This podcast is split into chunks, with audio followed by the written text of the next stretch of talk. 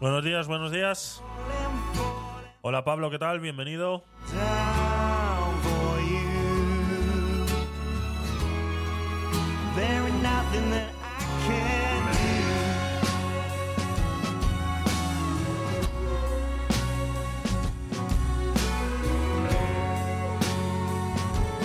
Buenos días, buenos días, buenos días de domingo, bienvenidos. Ahí está poniendo Sácara en exclamación stream. Ya sabéis que podéis poner exclamación stream en el chat para conseguir una participación para el sorteo a finales de noviembre por uno de estos tres libros que están aquí.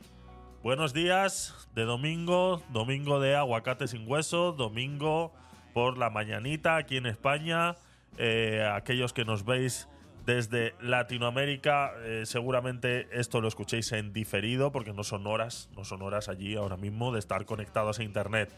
Así que si lo estás, vete a dormir, que son horas. Bienvenidos a todos.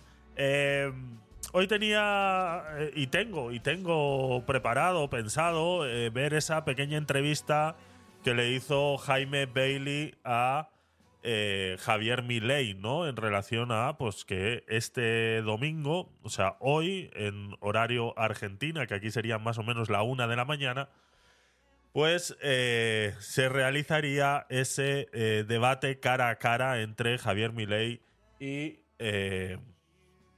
el famoso más, el famoso más, ¿no? El, el, el, el Massa, ¿no? El,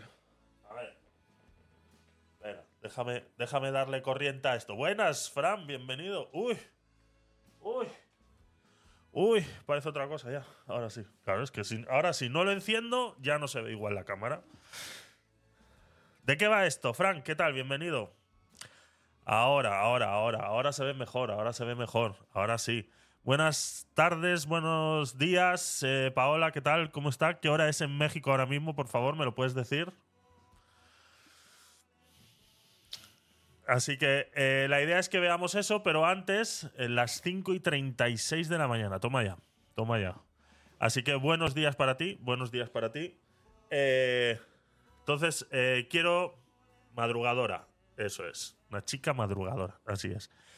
Entonces, eh, ahora en un rato veremos esa, esa entrevista de eh, Javier eh, Milei y que se la ha hecho eh, Bailey, ¿no? Entonces, eh, pero sí me gustaría, antes de lo que había programado para hoy, hacer un poco de pedagogía, ¿vale? Yo no, es que yo sea el más listo de España, ¿de acuerdo?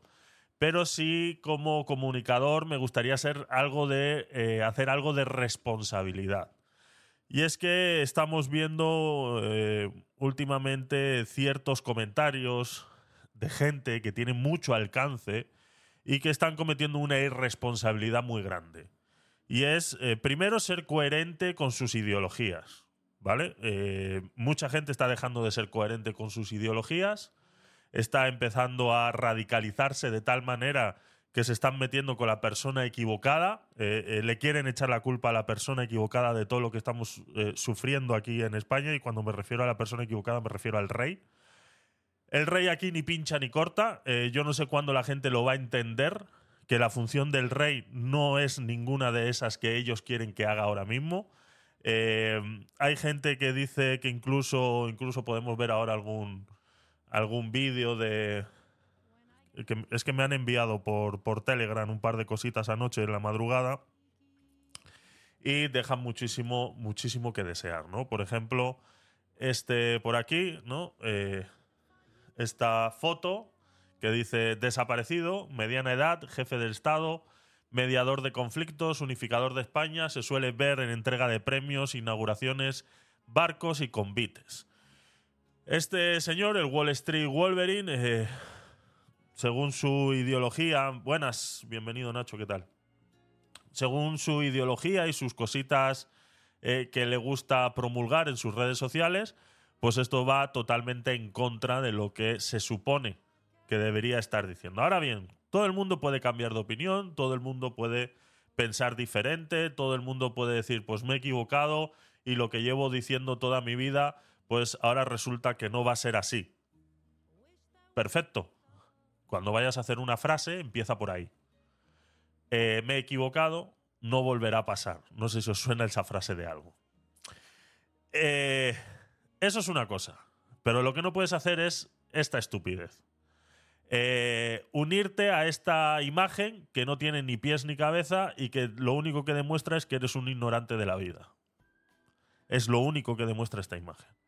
Si tú eres de los que piensa que el rey es el que tiene que dar ahora mismo el golpe en la mesa, pues entonces nos tenemos que ir a vivir al año 1249. Cuando todavía los reyes cortaban cabezas cuando tú no les llevabas, no les dabas la razón a lo que sea que se les ocurriera en ese momento. Y si en ese momento se les ocurriera, o se les ocurriría, que tú, como lacayo plebeyo del reino, tuvieras que bailarle una jota mientras él se comía un pavo recién hecho, pues lo tenías que hacer. Y si no lo hacías, te cortaba la cabeza. Si eso es lo que estáis buscando, pues igual es eso lo que vais a recibir. Porque echarle la culpa al rey de lo que está sucediendo ahora mismo en España no tiene ningún sentido y solamente hay que hacer un poco de búsqueda. Yo lo he explicado muchas veces. El rey ni pincha ni corta. Simplemente es una eh, figura, eh, ¿cómo podríamos decir? Institucional. eh, en todo, mucha gente le dice jefe del Estado. No, es que ni siquiera es jefe del Estado. Ni siquiera es jefe del Estado, es jefe del, del- ejército, podríamos decir. Lo único que pudiera hacer ahora sería un golpe de Estado eh, eh, eh, patrocinado por él, pudiera ser, un golpe de Estado patrocinado por el rey, pudiera ser, eso sí lo pudiera hacer. Pero ¿sabes lo que implicaría todo eso? Implicaría que España se desmonoraría, se desmono... Bueno, que se deshace entera. No sé por qué es tan difícil de entender. Yo sé que hay mucha gente que no está a favor del rey. Es que no hace falta ni que estés a favor ni que estés en contra. Simplemente no puedes hacer nada. Está ahí y punto. No, es que nadie ha votado por él. Ni en 1249 cuando esto, tampoco nadie votó por él. O sea, mm, por favor, preocupémonos de las cosas que realmente importan. Aquel que le está echando la culpa al rey ahora mismo, lo único que está consiguiendo es desviar la atención de quién realmente es el culpable aquí, que se llama Pedro Sánchez que es el único que está pactando y que al que todavía le llama presidente a un prófugo de la justicia como el Puigdemont. Es el único culpable aquí. Y si quisiéramos ampliar esa culpabilidad a alguien, ¿a quién tendría que ser? Al que le ha votado. Hola, hello, sí. Vivimos en una monarquía parlamentaria, donde se supone que los que votamos le damos el poder a esos 250 diputados que están ahí sentados en sus asientos de cuero. Sí, señor, así es como funciona España. Bienvenido. No sé por qué cuesta tanto de entender y poner los pies en la tierra y vivir la realidad en la que vivimos. En la que tu voto no vale para nada. Porque al final son ellos los que se reúnen en esos cuartos a vender España por siete votos. Ese es el culpable, Pedro Sánchez, no hay más. No busquemos excusas donde no las hay. Y personas como el Wall Street Wolverine, que tiene un, pues, un alcance bastante, bastante amplio, ya sea a través de Twitter o cualquiera de sus redes sociales, o nos pudiéramos unir también a comentarios como hace este señor. España, lamenta. Perdón, un segundo. Es que tengo el. Tengo el discurso, que es que está, está la Plaza de España ahora mismo, la Plaza del Sol, perdón, abarrotá. ¿Cómo está la plaza? Abarrotá. Em, a ver. Aquí, el inteligente este. Este. Que es que este. Este, o sea, ya sabéis que este era rojo hasta más no poder, ¿no? O sea, este señor, el señor Frank Cuesta, eh, si por algo se caracterizaba, y bueno, viviendo donde vive, es normal que se empapen de toda esa ideología rojística, ¿no? Hasta que al final se dan cuenta de que eso no les lleva a ningún lado y que lo único que le están poniendo son piedras en el camino. Pues ahora. Eh, un abogado contra la demagogia está en stream. Hay una cuenta creada con su nombre, sí. Pero no sé si será de él o qué. Mm, y no ha subido nada. La última que yo miré no subió nada. Sí, sí. Vale, pues. Eh, ese es otro que está un poquito equivocado de cómo funcionan las cosas ahora mismo. Ese es otro que cree que el rey tiene que ir a dar un golpe encima de la mesa. Y que el rey se puede negar a firmar la ley de la amnistía. Qué pena me dais, de verdad. Así dice Frank Cuesta. Del rey sería dejar de sonreír al hijo de puta que tenemos ahí, al mando. Sería un buen gesto. que ese rey, ese jefe del Estado, cada vez que tiene que recibir a Pedrito el de Marruecos, que en vez de sonreír y darle la mano como si fuera un amigo, le pusiera cara de perro, le diera la mano por respeto y le dijera, siéntate ahí, ¿qué quieres? Venga, ¿ya has terminado? Venga, para afuera. Y ni una puta sonrisa. Eso sería un jefe del Estado que respetaríamos todos. Porque nos están sacando a todos el lado republicano esta semana. A mí si un rey no vale para nada, más que para que las niñas vayan a clase de geografía, que le den por culo al rey, a la reina y a todo el mundo. Él es el que nos tiene que defender hoy. Él es el que vive como Dios desde que nació. Ay, es que sí, ha tenido una preparación. Los cojones. La gente se tiene que levantar a las 6 de la mañana todos los putos días para ganar mm, 600 euros. Él no. Ay, Dios mío, qué lástima me da este hombre, de verdad. Me da una lástima que haya caído en ese juego del repu él mismo lo mismo lo dice, ¿no? Que están sacando los republicanos de todos nosotros. De mí no lo vas a sacar nunca. Porque simplemente yo soy coherente con mis creencias y soy coherente con mis ideales. Y sé muy bien y tengo los pies encima de la tierra y sé muy bien que ahí no puedes hacer absolutamente nada. O sea, que es que, que no puedes hacer nada. Y cuando no puedes hacer nada, lo mejor es pasar página y dedicarte a lo que realmente puedes hacer. Deja de decir estupideces, Frank, que es que de verdad no consigues nada con lo que estás diciendo. No consigues nada, nada más que darle, darle ese eh, beneficio de favor a esa gente que está todo el día. No, es que el rey, es que el rey, es que el rey, es que el rey.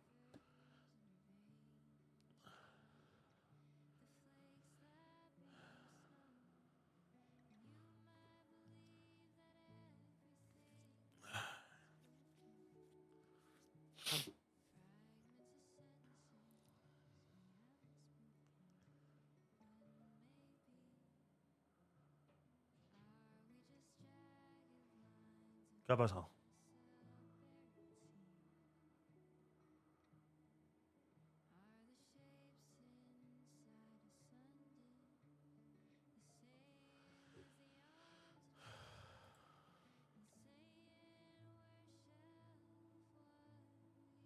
No sé qué ha pasado. Stream se ha caído, no sé qué ha pasado.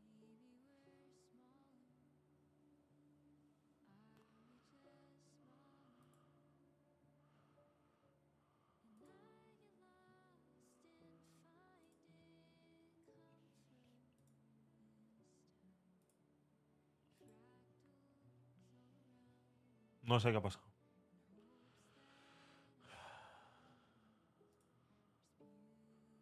¿Alguien me puede decir si me está escuchando, por favor? De los que estáis ahí. No, nos ha echado a todos. A todos. A todos. A mí se me ha cerrado y ya está.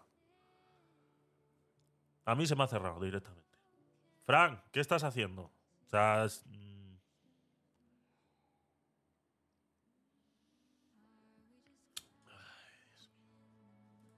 A ver. Te ha baneado, sí. Sí, sí, sí, no. Me han censurado por completo, ¿eh? Es increíble. Es increíble. Que se ha cerrado la conexión directamente, se ha cerrado. Se ha cerrado la conexión directamente. Bueno, eh, yo no sé por qué cuesta tanto entender que el señor Rey no puede hacer absolutamente nada. Es más, no se puede negar a firmar una ley como la de amnistía. Para eso existe el Tribunal Constitucional, que es el que tiene que decidir si la ley está dentro de la Constitución o no está dentro de la Constitución. Ahora bien, podríamos entrar, es que claro, es que la separación de poderes no existe porque claro, han hecho y han deshecho. Perfecto, ahí podemos tener todas las discusiones que quieras. Pero discutir de si es el rey el que tiene que dar el golpe encima de la mesa, no hay discusión válida ahí. O sea, no va a pasar. No va a pasar. Hay muchos entendidos del tema jurídico constitucional que dicen que incluso que si, si se pudiera negar en algunas circunstancias, aunque el artículo 62 de la Constitución ya dice que no, que no se puede negar, que si la ley está dentro de la Constitución la tiene que firmar, nos guste o no nos guste, el rey no es el jefe del Estado, no es el que nos gobierna, no es el que decide. Porque por esa misma regla de tres de que la gente se llena la boca diciendo es que nadie lo ha votado, Pues por lo mismo, como nadie lo ha votado, no puede decidir absolutamente nada. Pero los que sí hemos votado son los que están haciendo realmente todo el problema. Porque como el rey ni pincha ni corta, es que tenemos que entenderlo ya de una vez, que simplemente es una figura constitucional que está ahí y que hay que agradecer que en muchas circunstancias esté ahí, porque si no esto fuera una república bananera hace ya muchos años, hubiera sido una república bananera. Eh, que sí, Mónica, que sí. Que de verdad, que es que cansáis mucho, aburrís. De verdad que aburrís. Que es una figura muy cara. Pero, ¿en serio? O sea, por favor, ir a mirar lo que cuesta tener al rey ahí, por favor. Investigar un poquito. O sea, dejaros de repetir lo que escucháis una y otra vez. ¿Cuánto cobra la corona? ¿Cuánto nos gastamos en la corona? ¿Cuánto nos gastamos en la corona? ¿Cuánto? Hombre, ba- baratos, ah, otro. Dios mío, de verdad. Pero que nadie está hablando de si son baratos o caros. Lo que te estoy diciendo es que vale mucho más los sinvergüenzas que tenemos ahí por los cuales tú has votado y no están haciendo su trabajo. Que por esos los has puesto tú ahí. Que al rey no lo has puesto tú. Y como no lo has puesto tú, tampoco lo vas a poder quitar. Que a ver si lo entendemos de una puta vez ya. Que paséis de página. Que miréis hacia el futuro. Que estáis dormidos en la misma basura de siempre. Estáis dormidos en la misma basura de siempre. ¿Cuál es el trabajo? Es una figura constitucional. Vuelvo y repito, si no fuera porque tuviéramos un rey, esto sería una república bananera hace mucho tiempo. Y España no hubiera entrado en la Unión Europea. Pues evoluciona, pasa de hoja, evoluciona. Joder. Bueno, está claro que estáis cayendo en el juego de todo el mundo. Vamos a la...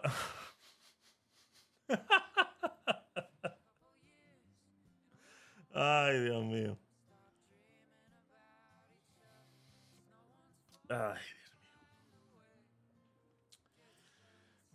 Estáis cayendo en el juego que cae todo el mundo, de verdad. No, no, no, no, estáis, no estáis pensando. O sea, no estáis pensando. Lo siento mucho, pero no estáis pensando. Estáis cayendo en el mismo juego que ha caído este señor. O sea, os estáis comiendo toda la mierda que os están metiendo en la cabeza simplemente para que les deis la razón a ellos. Simplemente para que les deis la razón.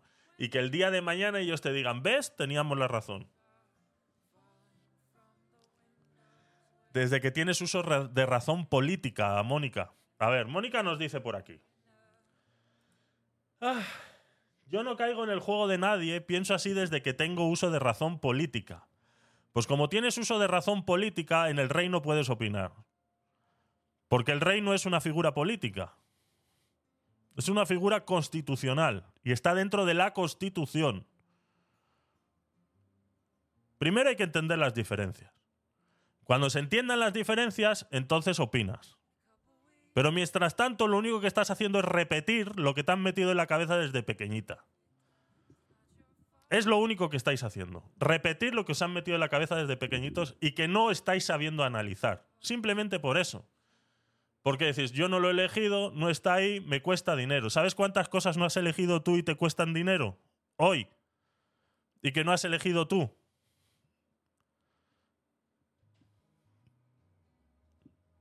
Se le dice monarquía parlamentaria. De verdad, yo no sé por qué tengo que tener esta discusión, ¿eh? De verdad. Yo no sé qué he hecho para merecerme esto, de verdad. O sea, no, no, no. O sea, aquí nos falta una base de conocimiento muy grande. Yo lo siento mucho. O sea, lo siento. Nos falta una base de conocimiento eh, eh, muy grande. Y está claro que la educación en España se está yendo a la mierda por culpa de toda esta ideología que nos está apoderando a día de hoy. Porque está claro que el socialismo ha hecho una mella muy grande dentro de la cultura. Se le dice monarquía parlamentaria porque no es el monarca el que elige lo que pasa en el país. Es un parlamento y aún así tenemos una monarquía. Es que si no se anularían una a la otra. Por eso es que se llama monarquía parlamentaria. Porque al final el que decide es el parlamento. La monarquía ha cedido su poder de monarca al parlamento para que sea el pueblo el que decida y no el monarca. Bueno, Pues nada, volvamos a 1240. ¿Eso es lo que queréis? Volvamos a 1240. A cortar cabezas y a tirar la mierda por las ventanas. Eso es lo que queréis, ¿no? Pues ala, pues ya está. Pues eso es lo que vamos a tener. Es que de verdad. Dios mío. Sé por qué es tan difícil entender que no puedes hacer nada ahí. Que no podéis hacer nada ahí. Que la única manera en la que podéis hacer algo, eh, no seas radical. El radical no soy yo, el radical sois vosotros. Que no estáis entendiendo que no podéis hacer nada ahí. Y seguís encasquillados en ese tema. ¿Queréis centraros en el problema que tenemos ahora mismo en España, que se llama Pedro Sánchez? Que se llama Pedro Sánchez, el problema que tenemos hoy en España. Que no se llama Felipe VI, se llama Pedro Sánchez. Que lo habéis votado vosotros, pedazo de sinvergüenzas. Los que habéis votado a Pedro Sánchez sois unos sinvergüenzas que no queréis acatar el problema. Que estáis siendo cómplices de lo que está sucediendo en España ahora mismo, que está vendiendo España por siete votos. Si no hacemos nunca nada, nada va a cambiar. Es que no estáis haciendo nada. En lo que podéis hacer algo para que cambie, no lo estáis haciendo. Os estáis centrando en algo que no podéis hacer nada. No os estáis dando cuenta que os están manipulando, que eso es lo que quieren que hagáis, que dejéis de hablar del verdadero problema y os centréis en algo que no podéis hacer nada. Eso es lo que quieren hacer y es lo que están consiguiendo. Para muestra vuestros comentarios. No hay más. ¿Os queréis centrar realmente en el problema? Cuando España esté de puta madre y quieres que abramos ese melón, lo abrimos, si quieres. Pero ya te digo yo que no puedes hacer nada. La única manera de acabar con eso es matándolos a todos. Haciendo un genocidio como tal. Es la única manera. Que es lo que hicieron y es lo que decía Yolanda en un meeting hace eh, 20 años atrás, cuando era eh, comunista declarada. Que si le hubieran cortado la cabeza como se la cortaron en Francia, no estaríamos como estamos ahora mismo. Buenos días, el taller de Juan, Juan Michu. Buenos días, bienvenido. Gracias por pasarte a saludar. Muchas gracias. Eso es a lo que voy. Os estáis centrando en algo que no podéis hacer nada. Hay que cortarle la cabeza a todos. Es la única manera de acabar con la monarquía. ¿Quieres que entremos en ese problema ahora mismo? O sea, ¿quieres que entremos en ese problema? O sea, que entremos ahí a, Palacio y nos carguemos a todos. ¿Eso es lo que quieres?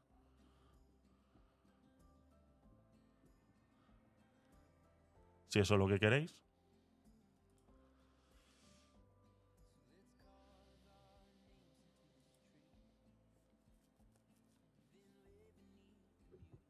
¿Cuál es el problema que tenemos hoy? Se llama Pedro Sánchez.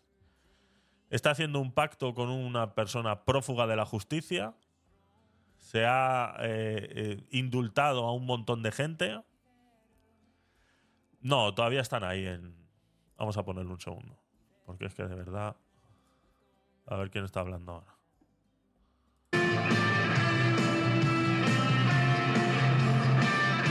Bueno, esto de manifestación tampoco creas que tiene mucho. Esto es un meeting del PP y ya está.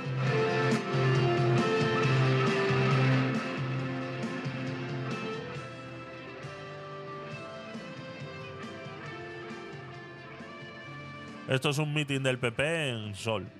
No tiene más. O sea, esto de manifestación no tiene nada.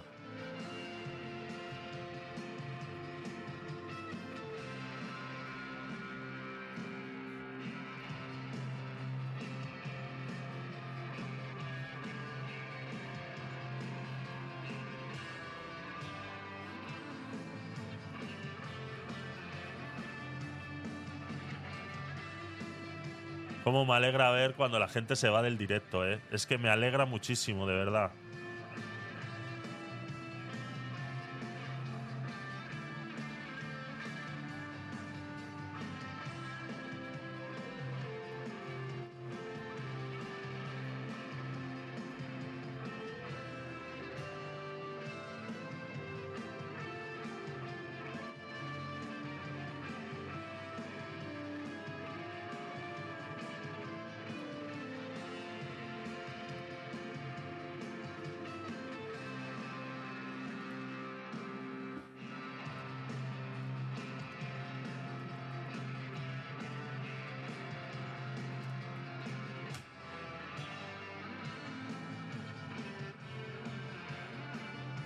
Bandera de Irán, ¿dónde?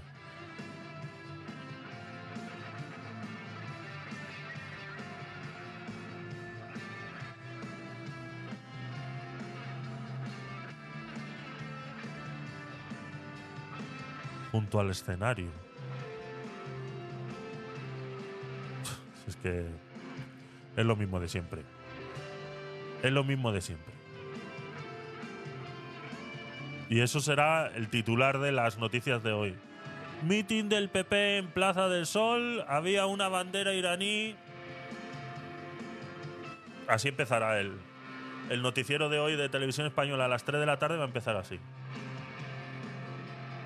Como empieza siempre. Que es lo único que saben hacer. Uy, en la última manifestación solamente se oían proclamas nazis y franquistas. Cuando son cuatro imbéciles gritando estupideces, ellos les encanta recalcar que había proclamas nazis y franquistas en la manifestación de Ferraz. Les encanta empezar el noticiero así.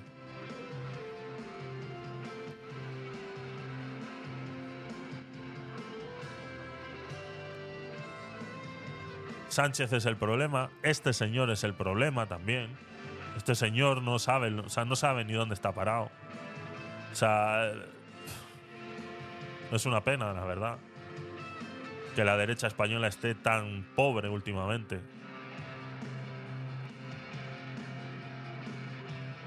Están poniendo musiquita del PP todo el rato. A ver si vemos el escenario otra vez.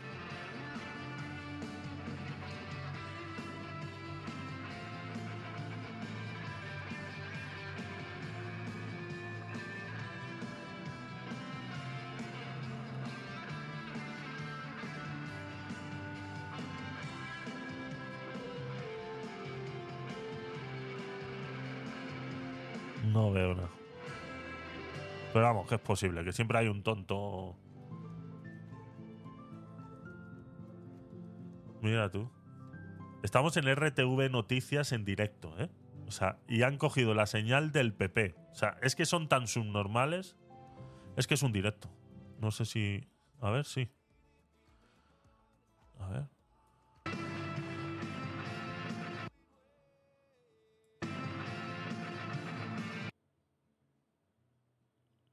Está terminando de y hablar. los españoles recuperaremos nuestra igualdad, nuestra libertad y nuestra dignidad. ¡Viva la democracia! ¡Viva España! Muchas gracias.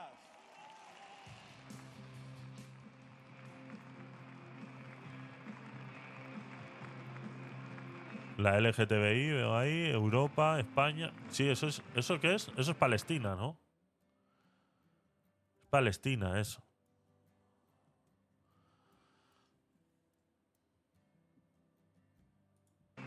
Esta que sale por aquí. Esta es la de Palestina.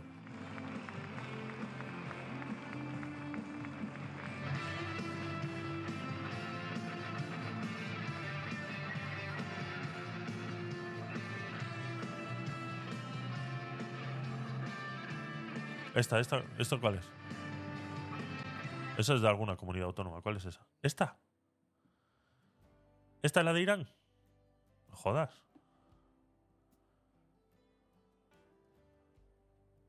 Esta.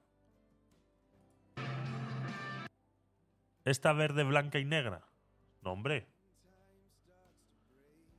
Verde, blanca y. A ver, Irán.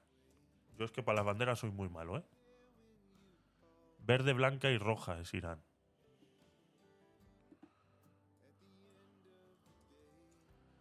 Verde, blanca y negra. ¿Ves? Esta es de. ¿De dónde es esto? Joder. Extremadura. Eso. Extremadura es esto, ¿no?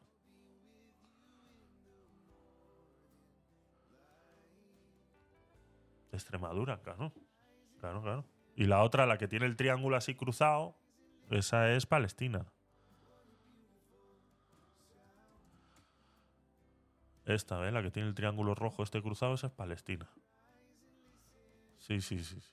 Sí, pero bueno, está bien. Está bien que tengamos los ojos, los ojos pendientes. Porque no, no, o sea, no me pareciera raro, ¿sabes lo que te quiero decir? O sea, siempre hay revientas manifestaciones y gente que va a hacer estupideces. O sea, no me pareciera raro que alguien de repente sacara una bandera de Irán solamente para sacarlo en las noticias. Es que es así. Gracias por esas 10 estrellitas. Mira la estrella de grande cómo sale ahí en pantalla, ¿eh? Dando vueltas. Mira esa estrella ahí, dando vueltas. ¿Eh? ¿Has visto, Frank, que ya salen las estrellas en el chat también? ¿Eh? Ya veo, ya. Ya veo, ya. Ya veo, ya. Vale, pues ahí está. Esto era un mitin del PP que Radio Televisión Española eh, no ha sido capaz de poner cámaras, sino que las ha puesto el PP.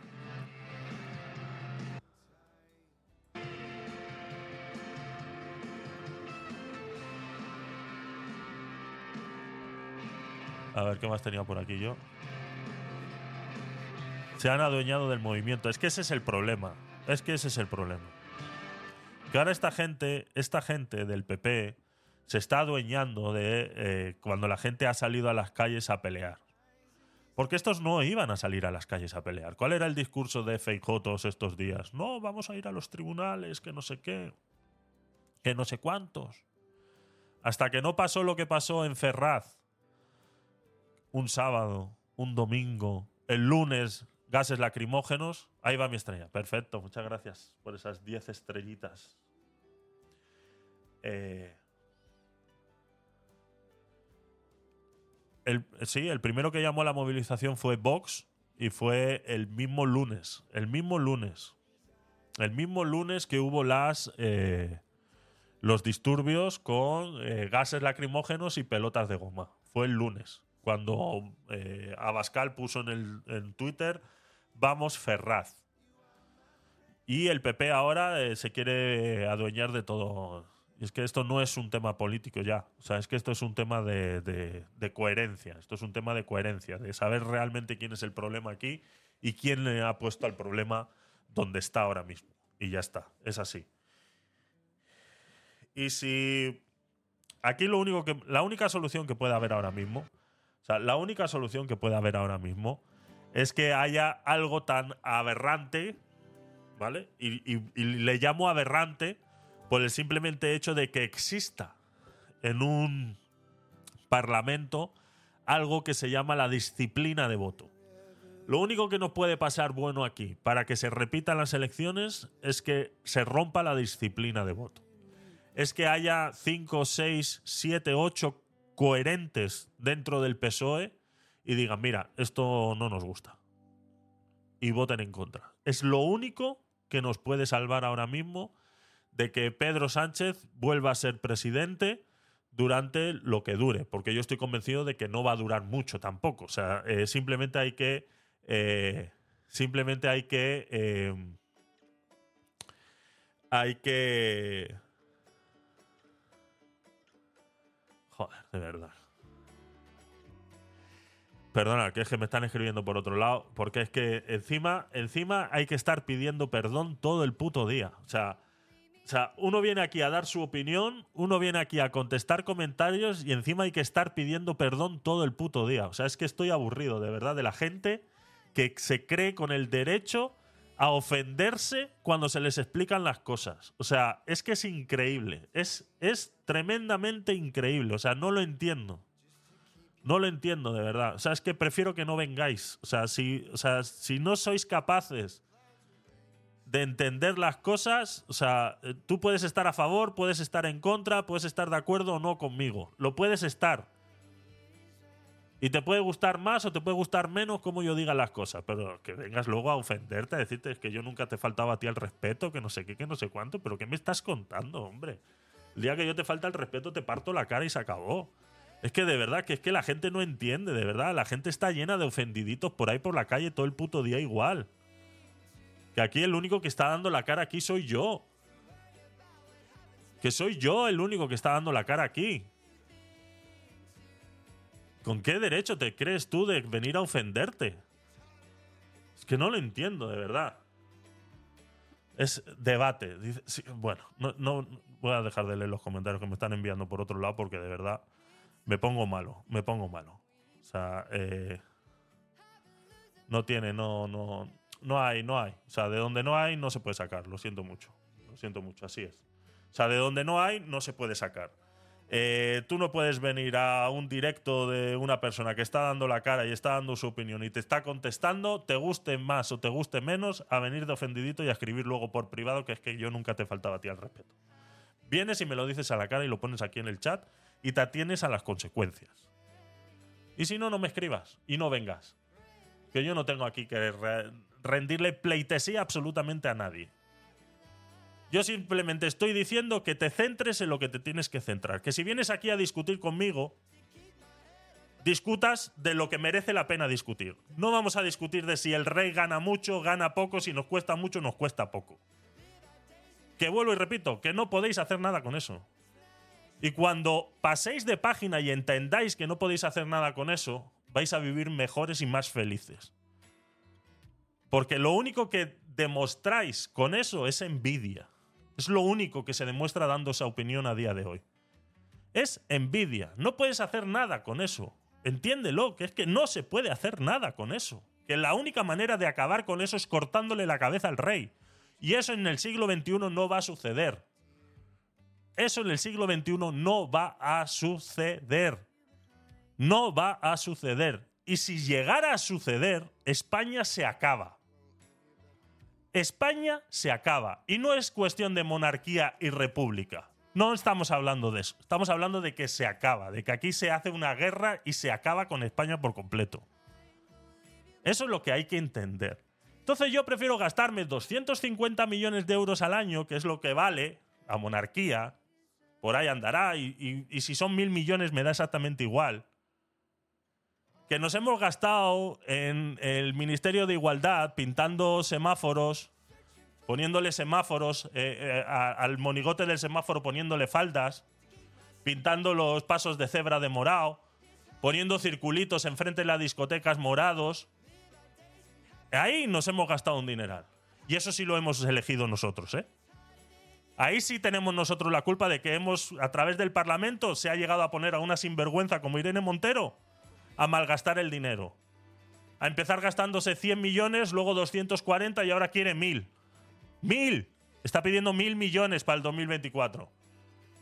Está presionando a Sánchez para que la pongan a ella de ministra de Igualdad. Para poder pedir mil millones al año, para gastarse en circulitos morados y, y señales en las calles, que se supone que eso es lo que defiende a las mujeres. Y los asesinatos a mujeres no han bajado. Es peor, han subido. Y no te explico por qué, porque me vas a llamar machista. Entonces pongamos los pies encima de la tierra y preocupémonos de lo que realmente hemos votado. Eso es. Y si te he llamado sinvergüenza por haber votado al PSOE, piénsalo dos veces, porque el problema lo tenemos aquí porque tenemos a Pedro Sánchez ahí donde está. Y si te das por aludido porque he llamado sinvergüenza a todos los que han votado al PSOE, el problema lo tienes tú, no lo tengo yo. ¿De acuerdo? Así que un poquito de coherencia cuando se viene aquí a discutir conmigo. Un poquito de coherencia, simplemente. Es que no sé por qué es tan complicado entender las cosas. No lo entiendo, de verdad. O sea, no entiendo por qué. O sea, encima, o sea, te tengo que ir yo a pedir perdón a ti porque te he llamado sinvergüenza porque has votado al PSOE. Si te has dado por aludido es tu problema, chaval. ¿Pero qué me estás contando? ¿Pero quién cojones te cree para escribirme a mí por privado para decirme que nunca me has faltado la el, el- Pero es es increíble, es increíble. O sea, es que la gente se cree en una potestad. Eso ya te digo yo, que en mi cara no me lo dices. Eso en mi cara no me lo dices, no tienes huevos. Con eso te lo digo todo. Porque vuelvo y repito, el único que está dando la cara aquí soy yo. El único que sube vídeos a YouTube diciendo lo que opina soy yo. Y tú lo escribes en un chat. Con un nick escondido, que nadie te conoce. Así que cállate la puta boca, imbécil. Ahora sí te faltaba el respeto. Cago en mi puta vida. No sé por dónde íbamos. Es que me, me pongo negro, me pongo negro con esta gente sin vergüenza. Este, este señor. A este, Este señor, eh, a ver, yo entiendo cuál es su trabajo y qué es lo que hace y que es abogado y todo lo demás. Y que en muchas cosas puede tener la razón, pero este señor está también cayendo en el tema de que Pedro Sánchez se puede negar a firmar. ¿Vale? ¿Puede negarse? Hombre, por negarse puede negarse, claro que puede. Es una persona. Ahora bien, institucionalmente consigue algo. Hay muchos eruditos de la Constitución que dicen yo no lo he encontrado dentro de la Constitución, así haciendo búsquedas tipo PDF, tampoco creas que he buscado mucho más. Existe el artículo 62 de la Constitución en la que dice que el rey debe sí o sí firmar independientemente esté de acuerdo o no con lo que esté sucediendo en el país. O sea, el rey no es una figura en la cual eh, pesa la decisión del país, por ende simplemente tiene que firmar y punto. Eso lo dice el artículo 62 de la Constitución, porque, vuelvo y repito, vivimos en una monarquía parlamentaria, al final es el Parlamento el que decide. Pero lo que sí tenemos es un tribunal constitucional, que es el que decide si la ley está dentro de la Constitución o no. Si no estuviera dentro de la Constitución, entonces el, el- Parlamento Constitucional, el, el- el juzgado constitucional, la echaría para atrás y automáticamente esa ley eh, sería, eh, sería anulada o tendría que ir a revisión. Ahora bien, ¿qué es lo que está pasando? Que vivimos en, una, en un estado en el que ahora mismo cambiar de opinión está bien visto. No, no es mentir, sino es cambiar de opinión. No es eh, engañar, sino es intentar meterte la doblada, ¿no? O sea, en donde los conceptos están cambiando, ¿no? Donde eh, ya no hay dos géneros, sino que hay 18. Vivimos en una sociedad en la que no puedes decir lo que opinas porque eres homófobo, racista y violador también, ¿no? Entonces, eh, vivimos en un momento en el que es tan convulso, en el, el uso de la palabra es tan convulso, a pesar de que el idioma español es el idioma más rico de todos los idiomas del mundo, es donde existe la mayor cantidad de palabras posibles, pues aún así no somos capaces nosotros mismos de ni siquiera utilizarlo bien. Y lo único que sabemos hacerlo es utilizarlo para el mal, ¿no? Y se crean palabras como el lawfare, ¿no? Esa palabra que parece ser que está dentro de esa ley de la Constitución, de la amnistía, perdón, el cual hace referencia a utilizar las leyes que ya existen a favor de esta ley de amnistía. Entonces, que no va a entrar como ley de amnistía, sino que va a entrar con otra denominación que estamos esperando todos a saber cuál es y que se supone que mañana eh, se la presentarán a todos los partidos políticos para ver qué opinan. Entonces, eh, mañana nos enteraremos realmente de cuáles son todas esas palabras que han cambiado dentro de esa tal para no llamarlo ley de amnistía o que pase como una amnistía como tal como la conocemos nosotros, ¿no? Que ya la he explicado muchas veces. La amnistía original simplemente es la que se utilizó en la guerra civil. Todo lo demás ha sido una prostitución de la palabra y no aparece realmente como tal en ninguna de las leyes cuando se dicen muchos, es que Rajoy amnistió a los bancos, es que Aznar amnistió a, a, varios presos políticos de ETA, que no sé qué, que no sé cuántos, ¿no? Eh, realmente no es así. Que se utilice la palabra amnistía, lo único que están haciendo es prostituirla. Y seguramente que ahora mismo la ley esta de amnistía en la que estamos hablando, de amnistiar a, a, a Cataluña, todo el dinero que debe, etcétera, etcétera, etcétera, etcétera, seguramente no aparecerá la palabra amnistía por ningún lado, sino que se llamará de otra manera para cubrir toda esta mierda. Y al final pasar por el proceso constitucional, por el juzgado constitucional y que pase de largo y salir adelante. Eso es lo que va a suceder. Por eso digo que la única manera en la que no... eh, eh, por eso digo que cuando este señor, eh, también en este vídeo, que, le he escuchado siete minutos nada más, de los 13, eh, eh, hace alusión a eso, ¿no? A, que, a, que, a que Felipe VI pudiera parar ese proceso de amnistía, no es como tal. O sea, vuelvo y repito, el rey no se puede negar a firmar. Y como decía, ¿no? Hay muchos de eruditos en relación a eso que dicen que incluso que si el rey se negaría tendría que abdicar. O sea, sería lo último que hiciera el rey en ese momento. Al negarse y al, entre comillas, eh, rompería el artículo 62 de la Constitución, sería el primero en romper la Const- no en romper la Constitución, sino en violar la Constitución. Por ende, tendría que abdicar. ¿vale? Que es lo que tendrían que hacer todos cuando eh, se llenan la boca hablando de la Constitución, ¿no? Entonces, eh, eso es lo, ese es realmente el problema en el que estamos ahora, ¿no? Que vivimos, pues eso, ¿no? En una sociedad donde las palabras tienen varios sentidos y se pueden transgiversar o se pueden prostituir de tal manera, ¿no? Como muchas veces hemos dicho aquí que ese eh, decreto real, ¿no? Ese, mm, está súper prostituido, ¿no? Dentro de la propia Constitución se prostituyó a tal nivel como el que se utiliza ahora.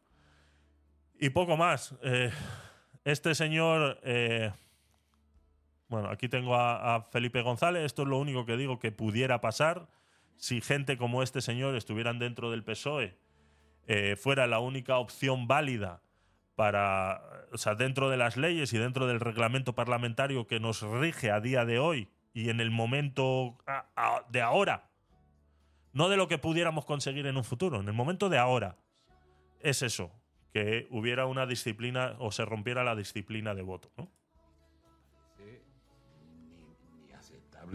Ni tolerable. La frase que lo impone es hacer de la necesidad virtud. De verdad, de verdad, la necesidad son siete votos. Para una investidura, ni siquiera para gobernar, ¿eh? De verdad, de verdad, yo le digo a todos los ciudadanos, empezando por mis compañeros, que no merece la pena.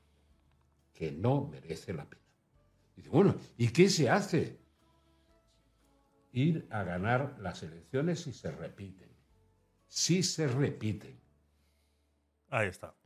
Una persona coherente dentro del PSOE. Lo que pasa que, claro, Felipe González, pues ahora mismo ni pincha ni corta, ¿no? Esos es los llamados varones del PSOE, pero que, bueno, que simplemente pueden dar su opinión y ya está. O sea, ahora mismo no hay más nada que se pueda hacer al respecto, ¿no? Por eso estaba saliendo Paje por ahí diciendo que, bueno, que ellos están pensando en romper esa disciplina de voto y en Castilla-La Mancha son ocho, ocho votos del, el Partido Socialista de Castilla-La Mancha son ocho escaños, ¿no? O sea, serían ocho votos que eh, él está pidiendo a todos sus compañeros que al menos se abstengan en esa votación. Ya no tanto que voten no, pero que al menos se abstengan en esa votación y así romper esos 176 votos que necesita eh, Pedro Sánchez para volver a, a...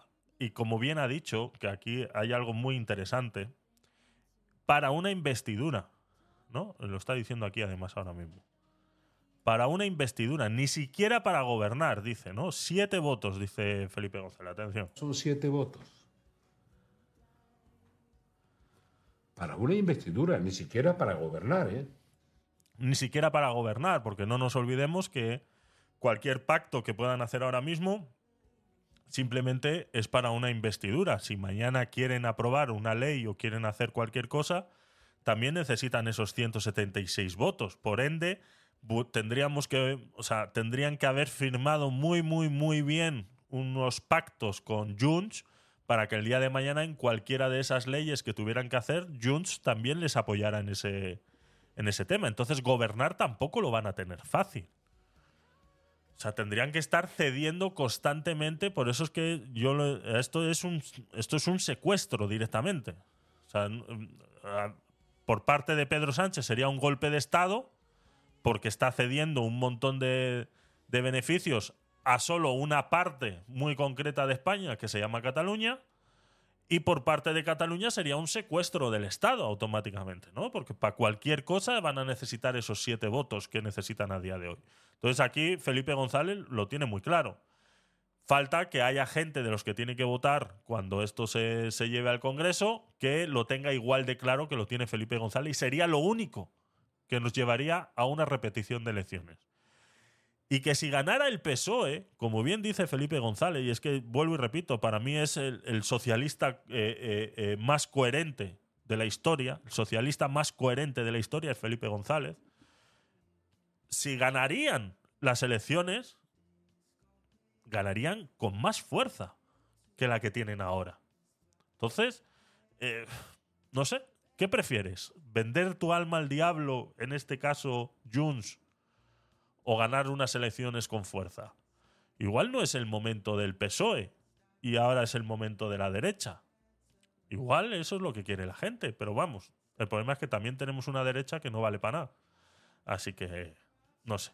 Aquí hay un canal que suelo, que suelo ver yo, eh, que habla sobre es, eh, derecho virtual, se llama el canal, y suele hacer así eh, vídeos muy cortos en relación a temas de derecho y, y de política en general, ¿no? Y decían así sobre el sobre si el rey Felipe VI puede impedir la amnistía, ¿no? Decía y lo explicaba de esta manera. ¿Puede el rey negarse a firmar la ley de amnistía? Es una pregunta que me habéis repetido muchísimo por privado estos días, y es que para que una ley, incluida la ley de amnistía, sea refrendada, válida y entre en vigor, necesita obligatoriamente la firma del rey. Pues bien, en base al artículo 62 de la Constitución, el rey tiene la obligación de sancionar y promulgar las leyes, no siendo responsable políticamente de las mismas. Este deber es una obligación y se traduce en que el rey no puede oponerse a firmar ninguna ley, por muy injusta, justa o inconstitucional que sea o le parezca. Es su deber y obligación firmarla y si se negara a ello, abriría una grave crisis institucional. En este caso será el Tribunal Constitucional el que posteriormente tendrá que evaluar si la ley de amnistía es o no acorde a la Constitución y por tanto ilegal. Pero vamos, básicamente el rey no puede hacer nada porque no tiene capacidad, sino que simplemente tiene la obligación de coger y poner su firma. Ahí está, ¿no? Lo ¿Puede explicaba eh, negarse? muy, muy, muy fácil, ¿no? Eh, el artículo 62 de la Constitución corresponde al rey sancionar y promulgar las leyes, convocar y di- disolver las Cortes Generales y convocar elecciones en los términos previstos en la Constitución.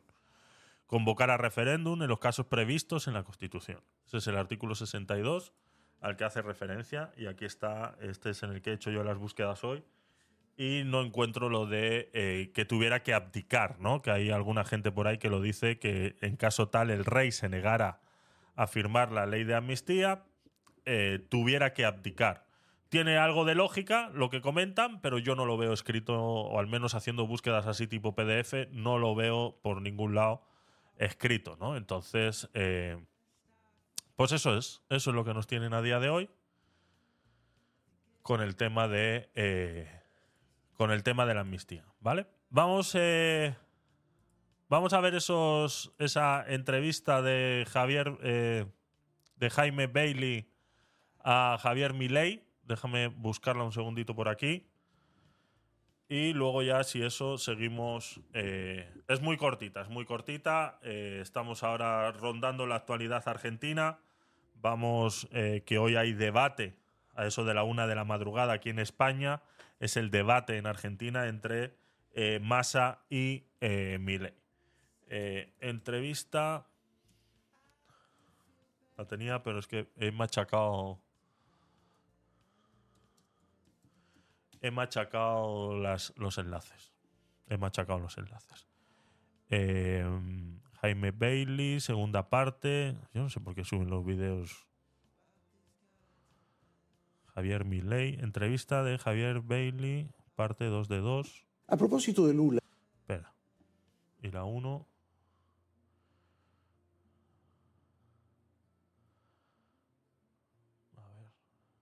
Vista predeterminada. Modo cine. Y. A ver. La 1 es esta, ¿no? Hace cuatro días. ¿Cómo es? querido Javier Milei, Aquí está. Vale, esta es la primera parte. Vamos a verla, ¿vale? Eh, no sé si, si sigue alguien por ahí. eh, dejar algún comentario en el chat. Eh, los que estáis por ahí en YouTube, que veo que hay gente, eh, también podéis poner un mensaje en el chat. Ya sabéis que podéis poner exclamación stream para conseguir una participación por, para el sorteo a finales de noviembre por uno de estos tres libros de Miguel Asal, que ya me confirmó en la entrevista que los va a mandar firmados, ¿vale? O sea que vais a tener la suerte, aquellos ganadores de uno de esos tres libros, a llevárselo firmado. Así que, eh, fácil. Exclamación stream en el chat. Voy a ver si hay alguien más por aquí. Pedro, bienvenido. Gracias por pasarte. Eh, Paola, sigues por ahí. Eh, Javi, ¿qué tal? Glorima, el mundo no nos merece. ¿Estás aquí o estás en otro lado? Salúdame, por favor. Adel Bis Raúl, no sé si estarás por ahí también. Goldberg Corrado, Raquel, bienvenida.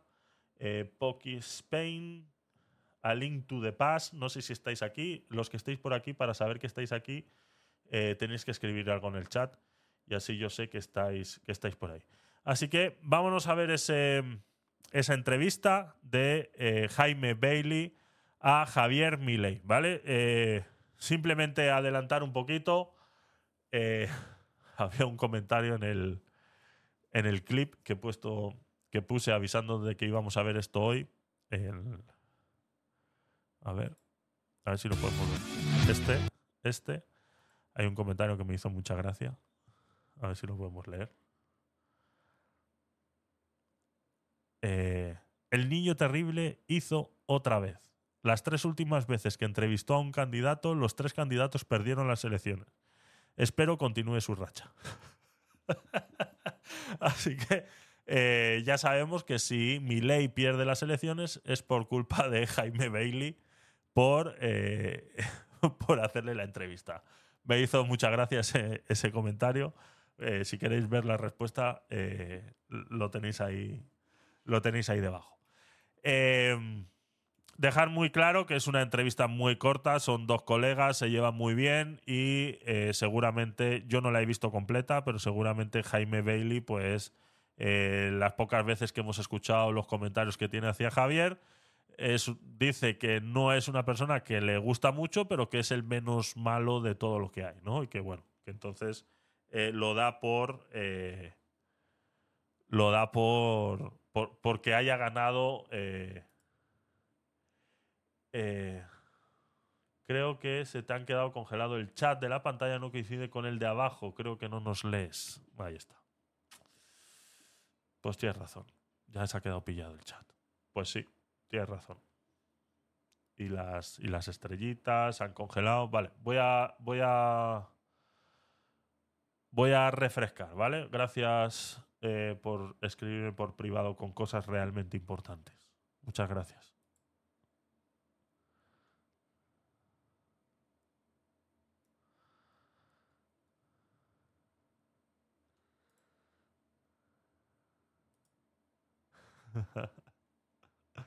Ahora sí, ahora sí.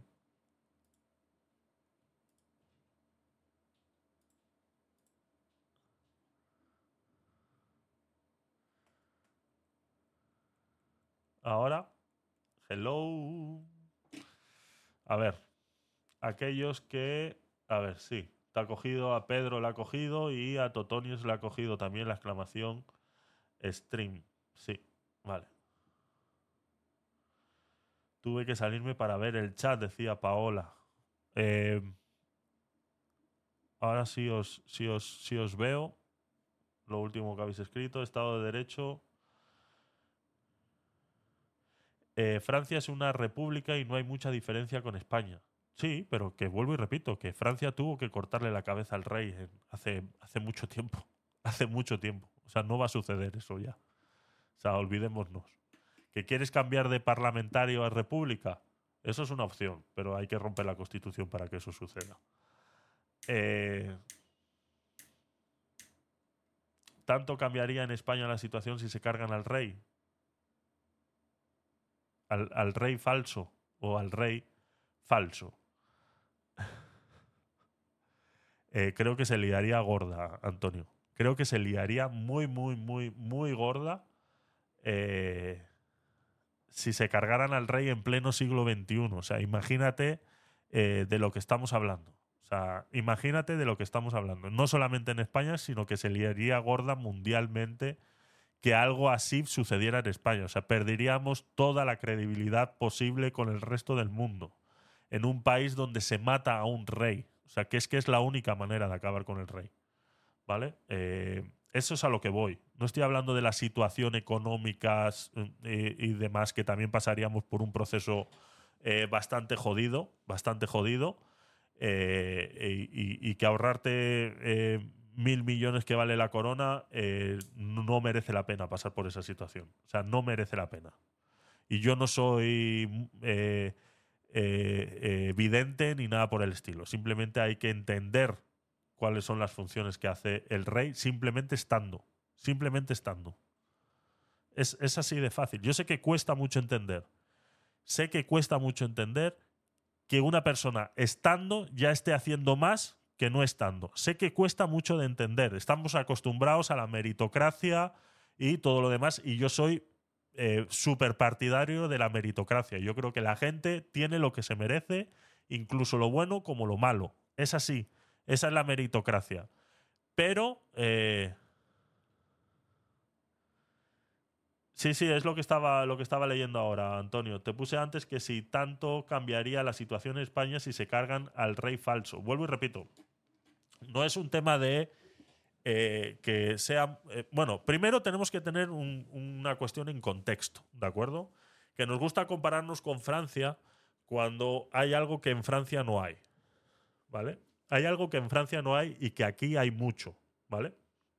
Sí, sí, ahí voy, ahí voy, Antonio.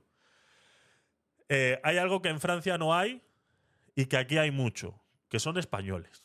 Eso para empezar, ¿vale? Entonces, el contexto en el que es que la República en Francia funciona y aquí en España pudiéramos que sea igual. Bueno, tú estás viendo que en Francia el movimiento LGTBIQ está igual de fuerte que está aquí, por ejemplo. ¿Tú te crees que el colectivo LGTBIQ dentro de una república funcionaría exactamente igual que como está funcionando ahora? Yo tengo mis dudas, tengo mis dudas, porque la república, una cosa que le caracteriza es no ser muy flexible ante ciertas cosas, ¿vale? Es no ser muy flexible ante ciertas cosas. Y una cosa, cuando nos hemos referido muchas veces a Francia aquí, hablando del tema del calentamiento global, de cómo ellos están haciendo y deshaciendo, o de cómo simplemente dentro de su entendimiento de república eh, tienen muy arraigado el hecho de que mm, si mandamos tomates de aquí para allá eh, nos vuelcan camiones en la frontera. Todo eso está basado dentro de todo ese. eh, gracias, Julien, Julien, por esas cinco estrellitas. Todo eso está dentro de lo que es la República hoy francesa. ¿Vale? O sea, eh, eso primero lo tenemos que tener muy claro. Segundo, ellos consiguieron ser una república después de que le pasaron por la guillotina a quien tuvieron que pasar, que no me acuerdo cómo se llama ahora mismo. Y que fue hace muchos, muchos, muchos años. Eso en pleno siglo XXI no va a suceder. Y si llegara a suceder, España pasaría por un proceso bastante problemático. Ya no hablo tanto de revueltas, sino de que si ya nos cuesta mantener una imagen con el resto del mundo, con lo que tenemos, imagínate con lo que no tenemos. Entonces, vuelvo y repito, como yo no puedo hacer nada ahora mismo y que la única solución sería cortarle la cabeza al rey, a la reina y a sus hijas, para acabar con la estirpe monárquica, eh, todos los países no tienen la misma manera de dirigir, exactamente, Julien, es que es así. No todos los países tienen la misma manera de dirigir, teniendo así el mismo. Mira. Mira Portugal, me lo ponen muy fácil. Mira Portugal. Eh, son socialistas. Han cogido al ministro, está siendo investigado por corrupción y el ministro ha dicho: Me piro, me quito el aforamiento y acepto la investigación que tengáis que hacer. Aquí eso no pasa. Aquí la idiosincrasia latina eh, no pasa por ahí. Te dicen, "Bah, yo tengo un aforamiento, cuando se me acabe ya vendrán, me investigarán y harán lo que quieran y punto. Pero yo termino mi legislatura porque eso es lo que me va a permitir a mí. Y en Andorra, tu próximo destino, Javier, ¿qué hay? y, y aquí termino la legislatura porque así, terminando la legislatura, termino yo con mi eh, sueldo eh, eh, vitalicio, ¿no? Esa es la manera de pensar aquí. Les importa tres pepinos si están siendo investigados por corrupción o por lo que sea. Y ahí tienes un gobierno socialista como Portugal, que son cuatro gatos. Están dando un ejemplo de, de serenidad y de bien hacer las cosas que no nos están dando aquí. Por eso el comentario que acaba de hacer Julian tiene mucha razón. Que la república esté funcionando en Francia no quiere decir que vaya a funcionar en España. Y funcionando entre comillas. Porque también tienen sus cositas. También tienen sus cositas. Entonces, es complicado. Es complicado. Es complicado. ¿Vale? Entonces, ¿qué pasaría? Yo no soy adivino, no sé qué pasaría. A ver.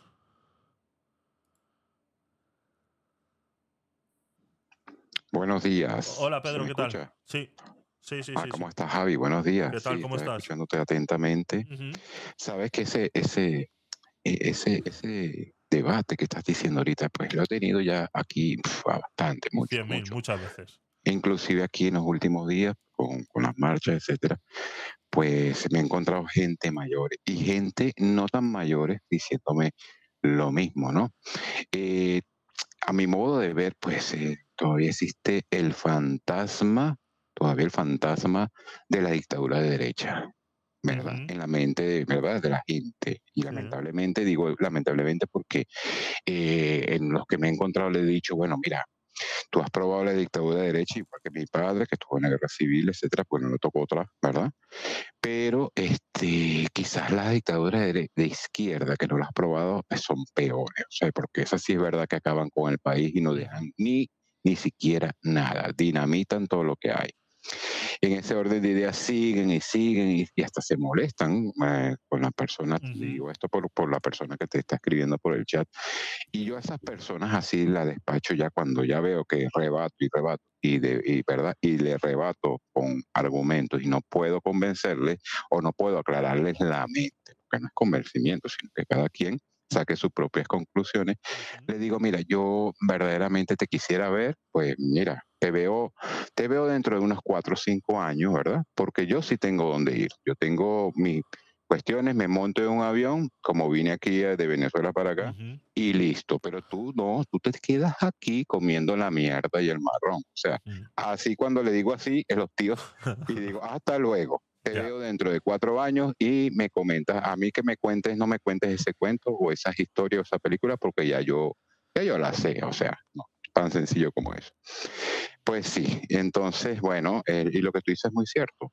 Necesitan de la mayoría para aprobar cualquier ley, para, ¿me entiendes? Y es verdad lo que decía, el único que está allí centrado y parece mentira socialista mm, verdadero es Felipe González. Así es. Y no sé si te has dado cuenta en los últimos discursos y las últimas palabras que ha dicho Pedro Sánchez de hace, mira, lo he visto desde hace una semana y pico para acá, cuando ya ha negociado con Yus Cantalú, con que dice, y con los otros demás, que dice, ahora no habla de, pro- de gobierno socialista, sino de gobierno progresista, no sé si te has dado cuenta. Sí, sí, sí, Entonces, sí, bueno, sí, sí. es posible que se esté desmarcando ya de la gente de socialismo dura y pura para, y no te extrañe que te funde un partido progresista o se identifique con el progresismo. Muchas gracias. Hombre, si el día de mañana le echaran del partido del PSOE, seguramente que haría algo. Seguramente. Seguramente. Sería, sería lógico que hiciera, que hiciera algo como eso, está claro. Eh, dice Antonio por ahí que va que el fantasma solo lo usa la izquierda para su beneficio. Exactamente. Si es que es, que es así, a ver, y es el mismo tema de la monarquía. Por eso que entrar en ese tema es darles favor a ellos. Porque ellos son los que utilizan ese problema. A mí no me molesta gastarme mil millones de euros. O sea, es que prefiero gastarme mil millones de euros en una familia que está ahí, que sí, que no hace nada, que estamos de acuerdo, que no hacen nada, que viven muy bien, que viven... Me parece muy bien, lo que tú quieras. Prefiero eso a todo lo demás, a tener que darles la razón a esa gente. O sea, simplemente con no tener que darles la razón a esa gente, prefiero y la voy a defender para que esté ahí. Prefiero, o sea, vuelvo y repito, prefiero que eso sea así. Y, Eh, es, y- y es tan sencillo como prefiero pagar eso que comer arroz con huevo el resto Es- de mi vida. O sea, exactamente, así también es sencillo, esa verdad. es la conclusión. También es Así verdad. sencillo. O patatas con huevo. eh. o tener que hacer tener que hacer fila por una canasta básica, ¿no? Porque es- Así mismo, eso lo he visto yo en Panamá. No lo he vivido, pero lo he visto yo en Panamá de gente haciendo fila a, las, a los pies de un camión donde les daban una bolsa con 5 kilos de arroz, dos latas de frijoles y eh, patatas. Ya Y está. vuelvo y, y vuelvo y repito, o sea, nosotros, tú, yo y muchos de los que estamos acá, tenemos cierto músculo económico para agarrar y decir, bueno, cojo un avión y después que esto pase vengo de regreso. Exactamente. Pero, pero los que opinan de esa forma, no. Me explico, los que opinan de esa forma tienen que ven, quedarse aquí comiéndose el marrón y Así eso no lo entienden, así de sencillo. Dice, votaciones, ¿hasta qué año estará la izquierda usando el fantasma de Franco? Uf, eso toda la vida. Si ellos, eh, si mira cómo está lo que comentaba antes de Televisión Española, mira cómo empieza Televisión Española cada vez que habla de las manifestaciones en Ferraz. O sea, escucha las cuatro palabras favoritas de televisión española cuando empieza a hablar. No, no durante el transcurso, no, no, cuando empieza a hablar. Estamos en Ferraz, este es el octavo día de manifestaciones y seguimos escuchando proclamas franquistas y de nazis. Esa es la frase que utiliza Televisión Española todos los días cada vez que habla de las concentraciones en Ferraz. En base a eso ya te puedes dar la idea de todo lo demás. Y yo he estado en Cuba y he visto las cartillas de racionamiento. Que sí, Antonio, a ver, que volvemos a lo mismo de siempre. Que, a esta persona que me ha escrito por privado criticándome que le faltaba el respeto. Que quede muy claro, chicos, que cuando yo contesto a los comentarios que vosotros hacéis, no, los, no os los estoy contestando directamente a vosotros. Yo estoy contestando en general. Yo estoy haciendo una función de comunicar. Y estoy cogiendo vuestro comentario de manera genérica, porque vuestro comentario, aunque tú te puedas ver reflejado en él, yo no me estoy metiendo contigo directamente, me estoy metiendo con esa manera de pensar. ¿De acuerdo? Por eso que en algún momento podemos decir, eh, como acaba de hacer Pedro ahora, aquí muchos tenemos dinero para largarnos y pirarnos y tú que eres un pobre de mierda te vas a tener que comer la mierda que has votado. Que eso sea así y sea cierto y tú te veas reflejado en eso, ese es tu problema, no es el mío. ¿Vale? Entonces, cuando, se, cuando yo hago una opinión en mi programa, yo estoy haciendo una función de comunicar. Y la función de comunicar es intentar llegar a la mayor cantidad posible que, que, pueda. Y para poder llegar a la mayor cantidad posible que pueda, no puedo dirigirme directamente a una sola persona y contestarle a una sola persona. Eso es a lo que voy. Yo utilizo vuestro comentario para desarrollar esa idea y poder contestar sobre esa idea. No estoy contestando directamente, ¿de acuerdo? O sea, no, no os tenéis por qué sentir ofendidos. O sea, seamos... un- O sea, es que si vuelvo a decir lo que iba a pensar, otra vez...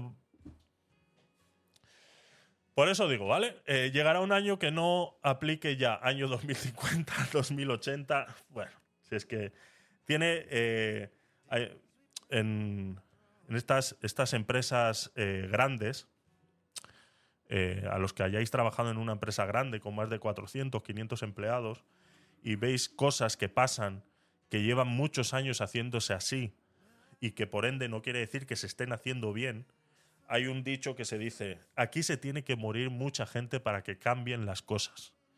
Y eso es lo que tiene que pasar. Tiene que haber una generación que cambie. O sea, si no logramos que esa generación cambie, seguiremos en lo mismo. Es así. O sea, tiene que Y- morirse mucha gente para que las cosas cambien. Y lo más importante, que si no cambias, pues estás destinado al fracaso. Así, es. sencillo. Así es. Así es. Venga, vamos a ver esa, esa entrevista eh, cortita de, de Javier eh, Milei que se la ha hecho Jaime eh, Bailey. Vamos allá. A ver.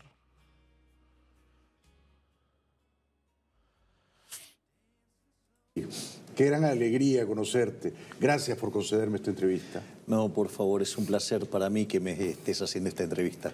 He venido- Aparte, gracias por tu generosidad en los comentarios para conmigo. Gracias.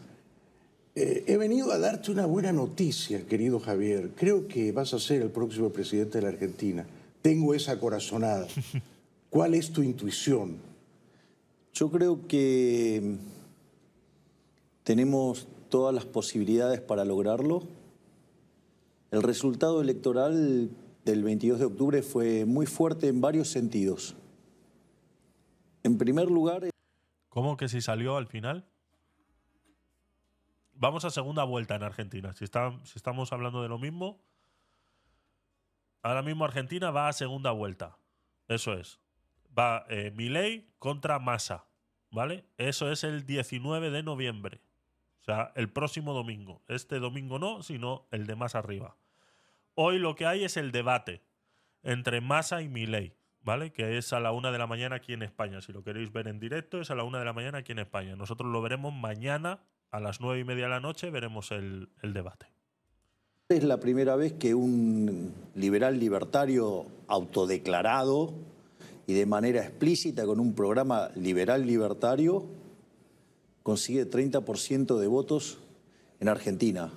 Casi 8 millones de votos. Un poquito más de 8 millones, sí. Ah.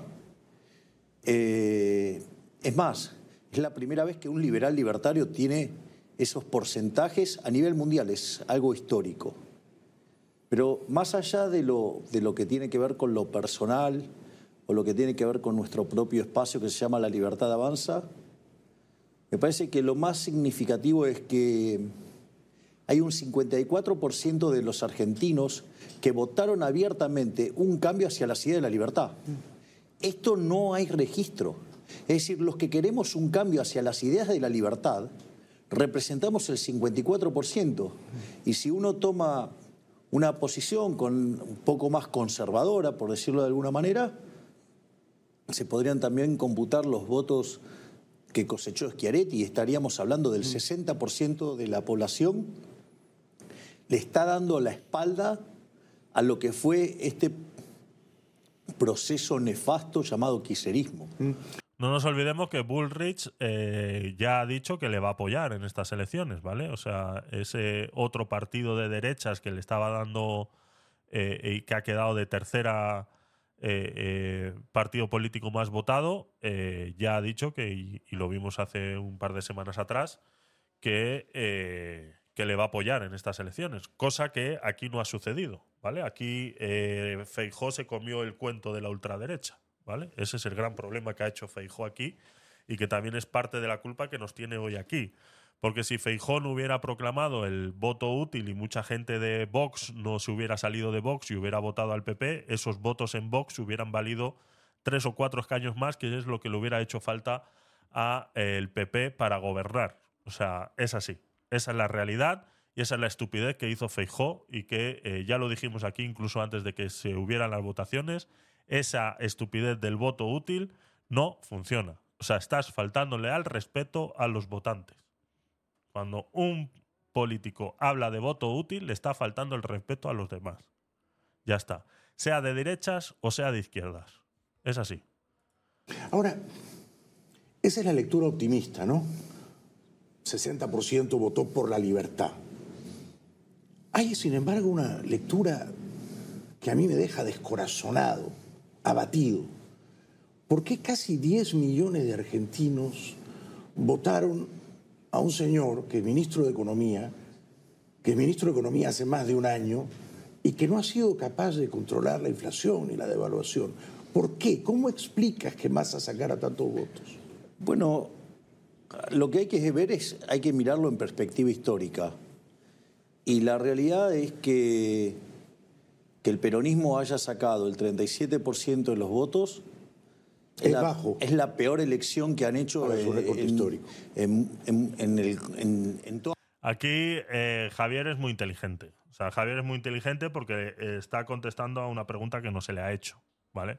Contestar a la pregunta que se le hubiera hecho sería contraproducente hacia él, ¿vale? Porque es algo de lo que él va a sufrir en caso tal gobierne Argentina. Y es que se va a encontrar con ciertas leyes y ciertas cuestiones a la inflación en las cuales él no va a poder hacer nada hasta que eso no caduque. Y es el discurso que ha utilizado Massa para conseguir todos los votos que tiene a día de hoy. Que es que a mí no me dejan hacer lo que yo quisiera hacer porque ya todo lo que se está, está sucediendo ahora ya ha sido pactado. ¿Vale? O sea, responder a esa pregunta como debería es contraproducente para él. Por eso es mejor verlo de manera retrospectiva y decir que, bueno, que el voto peronista ha perdido más de un 20% si esto fuera así. Está claro. toda su historia. Por lo tanto, desde mi punto de vista, uno lo tiene que mirar con esa lógica. Y después hay toda una maquinaria y hay todo un proceso de, de lavado de cerebro que hace que los argentinos estén inclinados a abrazar ideas de corte socialista. Yo pensé que a Massa ser ministro de Economía sentado sobre una hiperinflación lo iba a perjudicar. Pero da la impresión de que él ha usado el Ministerio de Economía para regalar dinero y comprar votos. Bueno, de hecho hay una denuncia por eso, porque justamente hay una cuestión de veda electoral que no se pueden hacer anuncios que pueden tener impacto electoral, y él lo ha estado haciendo hace poco. Yo creo que él ha manejado con como todos los que está haciendo Sánchez siendo no siendo presidente, ¿no? O sea, presidente en funciones, todas las leyes y todo lo que se ha ido cambiando mientras él ha sido presidente en funciones, ¿no? Que eso es otra de las cosas que pudiéramos cambiar y no y nadie se ha puesto a hablar de ello, ¿no? cómo un presidente en funciones sigue, o sea, en funciones. O sea, se supone que no debería tener el, mismo poder que siendo presidente, sino que simplemente está ahí por si pasa algo grave, pero que todo lo demás tendría que paralizarse, ¿no? Eh, aquí hemos eh, vivido eh, muy pocas veces realmente lo que es tener un país sin un presidente. Ha habido muchos otros países en el mundo que sí han pasado por eso, que incluso han estado años eh, sin tener un presidente porque las cortes han estado bloqueadas hasta tal punto que no se, no se llegaba a elegir un presidente y realmente el país se paraliza por completo. O sea, no se pueden hacer leyes, no se pueden hacer nada. Eh, lo vemos en Estados Unidos por qué votan al presidente y al parlamento con dos años de diferencia para poder tener esa herramienta dentro del parlamento en la cual pueda bloquear al presidente en caso tal no lo esté haciendo bien y esa herramienta es muy útil en Estados Unidos y vemos cómo la utilizan eh, cada vez que, tienen esa manera y aquí tendría que ser exactamente igual pero ¿por qué no es así? ¿Alguien me lo puede explicar cómo un presidente en funciones puede firmar leyes? O sea, este pacto de amnistía, ¿cómo es posible que se pueda crear una ley mientras él está siendo en funciones y está haciendo pactos con otro presidente eh, eh, prófugo de la justicia como es Puigdemont? Un documento oficial que tiene que pasar por el, el- el- juzgado constitucional. ¿Cómo es posible que una persona que está en funciones pueda hacer todo eso? O sea, eso también nos lo tenemos que hacer mirar un poquito. ¿Vale? O sea, es complicado. Y mira aquí Massa, cómo es verdad que, eh, que no, que ayudas para aquí, ayudas para allá, ayudas para aquí, ayudas para allá. O sea, eh, cuando él está en campaña. O cuando vemos las campañas a presidente del PSOE y sale Sánchez eh, eh, allí apoyando, ¿no? Que veíamos a, la Yolanda y él salía ahí apoyándoles, ¿no? Y, o sea, ¿dónde? ¿Dó- O sea, ¿por qué? O sea, ¿cómo es eso? O sea, si es el automáticamente el presidente del Estado, por mucho que sea del partido, o sea, que sea del PSOE, tendría que dejar de ser el, el dirigente del PSOE. O sea, automáticamente, si el ganador es el del PSOE, automáticamente tiene que, ser, tiene que dejar de ser el dirigente del PSOE, para que no pueda hacer mítines. Porque el presidente de España es el presidente de todos los españoles, sea socialista, sea de derechas, me da exactamente igual. Es mi presidente. Yo no lo he votado, pero es mi presidente, es el presidente de España. Entonces no debería poder hacer mítines y los hace. Eso tampoco hay- es más importante preocuparnos de si el rey eh, está puesto o no. Adelante, eso, Pedro. Eso es, eso es cierto, sí. Fíjate que eh, es una ventaja eh, desleal, ¿ok? Claro. Primero por allí. Y lo segundo es que eso es lo que llamamos en la empresa privada competencia desleal, o mejor dicho, conflicto de intereses. Conflicto de intereses. Y bueno, nada, él, él le suda la polla, conflicto de intereses, competencia desleal y sigue. Y allí los que dicen que esto no es una dictadura, pues sí, eh, los dictadores hacen eso. Exactamente, exactamente. Así es. Venga, seguimos. mucha destreza el tema de cómo regalar ese dinero, además. Él entregó mucho dinero, se gastó cerca de dos puntos del PBI para las elecciones. Y Son varios billones de dólares, ¿no? Exactamente. O sea, y básicamente él lo que hizo fue ponerle plata a la gente en el bolsillo. Y ahí, que es- esto es gente que de repente no lo comprende, porque dice cómo. Estaba el caso de Insaurralde, ¿sí? Y Massa saca en la elección general más votos que las pasos, saca el 50% de los votos. Entonces, ¿cómo funciona esto? Ahora, yo te lo planteo en estos términos. Suponete que vos no tenés nada para comer, nada, nada, nada, cero. Entonces ahora viene alguien y te da plata.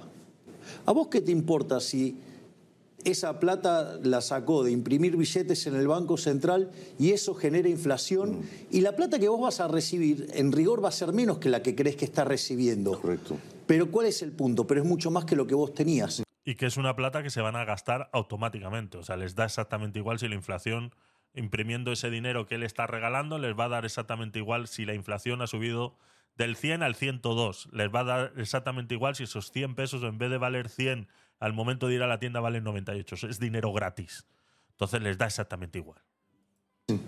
Entonces, cuando vos tenés una situación de tanta miserabilidad como la que tiene Argentina, donde vos hoy tenés más de 40% de pobres, más de 10% de indigentes, donde dos tercios de los jóvenes de 0 a 14 años son pobres, en ese contexto, cuando vos haces esa inyección de dinero, como el- la política monetaria actúa con rezagos, entonces eso, digo, de repente pega de acá a 18 meses, pero en el corto plazo a vos te da la sensación de que tu bolsillo se agrandó enormemente Sí.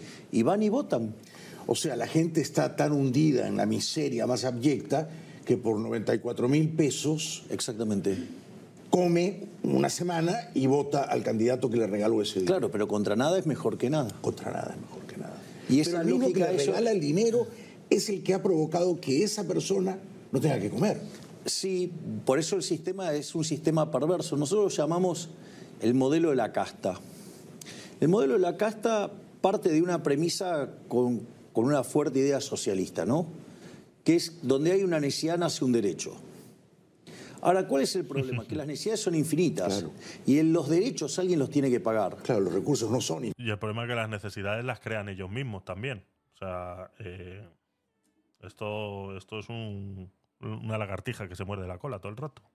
Claro, entonces los recursos, eh, digo, te chocas contra la, la pared, que son los recursos que son finitos. Eso para un economista no es un problema, para un economista liberal se, se resuelve con propiedad privada. Entonces eso genera el, el sistema de precios, aparecen los mercados, en los precios, los individuos haciendo intercambios voluntariamente, donde se intercambian derechos de propiedad, y eso genera los precios y eso genera señales que generan coordinación y ajuste. Digo, es un mecanismo de transmisión de información. Y así funciona. Ahora, esa solución que la metáfora la llama la mano invisible, no les gusta a los políticos. A los políticos les gusta la garra del Estado. Porque aparte en el medio se quedan con algo. Por supuesto. Has hablado de la casta. Mauricio Macri y Patricia Bullrich no eran parte de la casta. Quiero decir, en el gobierno de Macri la inflación probablemente se duplicó y la moneda se devaluó un 300% y la emisión inorgánica de billetes prosiguió a ritmo acelerado. ¿No eran la casta? Quiero decir, ¿no has pactado con la casta? No, no, no he pactado con la casta. Pero antes de las PASO, la señora Bullrich no representaba parte de la casta. A ver, vamos a ponerlo en estos términos. Una de las cosas que siempre he explicado de, del gobierno de Macri es que Macri tenía las ideas correctas, la dirección correcta, pero había un problema en la velocidad. Yo creo que Macri fracasó. Claro que fracasó. Del 1 al 10, ¿cuánto le pondrías? Cuatro. Y si fracasó, ¿no fracasó por las mismas No, políticas populistas fracasó, de la no, izquierda? fracasó porque tenía una alianza heterogénea. Es decir, la alianza heterogénea, lo que tiene que ver con la coalición cívica o con el ala izquierda del radicalismo, o sea, el alfonsinismo, o la parte más blanda de- de- del PRO, digamos, conspiraban contra la dirección que llevaba. Es como, viste, como las hinchadas, que unos tiran para un lado y otros tiran para el otro y dejan inmóvil. Por eso, vos fíjate que una de las cosas que yo había propuesto tiempo atrás era la de crear un nuevo espacio donde viniera el ala dura del PRO, que vinieran los radicales de la línea de Alem, lo que se llama la línea nacional, ¿sí? digamos, o sea, la línea liberal, y que ahí nosotros formáramos un nuevo espacio, que hiciéramos una interna y que el que ganaba gobernaba y el que perdía acompañaba. En ese momento yo creo que ellos creían que Juntos por el Cambio era un vehículo ganador, era un vehículo que tenía chances de ganar. Sí. Entonces decidieron mantener esa sociedad electoral y frente a la derrota, es, es muy bueno el punto que hace Bullrich, porque dice, el, el argumento de ellos y de Macri era si no somos el cambio, no somos nada. Acá había dos opciones de cambio y eligieron la de la libertad avanza. Lo lógico es que acompañemos la de la libertad avanza. hicieron muy bien. Ahora, Pero yo estoy de acuerdo, Jaime, con eso. Pero fíjate esto, pero hay, hay un dato no menor. Las expresiones de cambio hacia las ideas de Alberdi, hacia la libertad, representan 54%. Ahí está el trick. Es decir, ha nacido algo nuevo. O sea, Déjame ha- hacerte una pregunta. sí, claro, cómo no. Si tú lo pasabas al balotaje y pasaban Bullrich y Massa, ¿tú habrías apoyado a Bullrich de la manera incondicional como ella te ha apoyado? Sí, porque me parece que es la forma en que se hacen las cosas. ¿Y no crees que Pero Macri- te hago una pregunta. Sí. ¿No te parece que es pare- se terminó resolviendo lo que queríamos resolver originalmente y que no lo pudimos resolver por distintas cuestiones? Y bueno, lo en- resolvimos con las internas, pero digo, con las consecuencias que ello trae. Sí. Y yo te hago una pregunta. ¿No crees que Macri hubiera sido un mejor candidato que Bullrich y que la resta? Es yo que- creo que sí. Yo puedo. Hay. Yo creo que la gente subestima el rol patriótico de Macri. ¿Por qué crees que no fue candidato? No sé si os dais cuenta, pero esto solamente sucede en la derecha, ¿no? La derecha yo creo que es en el único sitio, al menos que yo veo, que siempre existe, que, o sea, que no son capaces de entender que la derecha se pueda unir, por mucho que no tengan eh, eh, y que tengan muchos problemas de entendimiento, ¿no? Como puede suceder aquí el PP con Vox, ¿no? Que, lo decía Ayuso el otro día en una entrevista, dice, hay muchas de las cosas en las que yo no estoy de acuerdo con Vox, pero está claro que es mejor pactar con Vox que tener a la izquierda que tenemos hoy en día aquí, ¿no? Y le cuesta mucho a la derecha. No sé por qué le cuesta tanto a la derecha ponerse de acuerdo, aunque sea en cuatro cosas solamente. Son, ¿Hay que ponerse de acuerdo en diez? No. Hay que ponerse de acuerdo en cuatro, que es lo que va a hacer que el país avance y ya está, ¿no? Fíjate que a la izquierda no le cuesta ningún trabajo. Nada, nada. Es Vale, y increíble. ellos sí pactan, ¿no? Vale. Así es, es, es- es increíble, es increíble. Por una cuestión patriótica. ¿No crees que se inhibió porque tenía miedo de perder contigo? Porque dijo, esa ola de mi ley, a ese león no lo puedo domar. Eh, yo creo que él tuvo un gesto de grandeza que al correrse sacó de la cancha a Cristina Fernández de Kirchner. ¿Macri es ahora tu amigo, Javier? No, pero yo hace tiempo que charlo con él. Este tema yo nunca lo hablé con él, pero son cosas que yo le, le reconozco.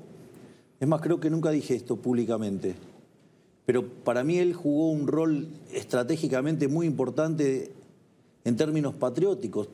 Terminó con la grieta entre kirchnerismo y macrismo. Al correrse él, le dejó sin sentido a Cristina. Entiendo. Y Cristina tuvo que salir a buscar un heredero. Bueno, y, y después adentro de Juntos por el Cambio se tuvo que resolver la interna, que es interesante, porque esa interna, a pesar de los recursos que volcó la reta, digo, terminó perdiendo contra una posición de cambio. Y lo más interesante es que en el proceso electoral gana una opción que tiene una idea de cambio mucho más acentuada. Me parece que hay algo muy positivo y me parece muy relevante el discurso del domingo 22 de Bullrich, que obviamente yo escucho el discurso, tomo el guante y si vos me tirás una pared yo te la devuelvo redonda. Por supuesto. Em, ¿Massa es tu enemigo o tu adversario? ¿Cómo lo percibes?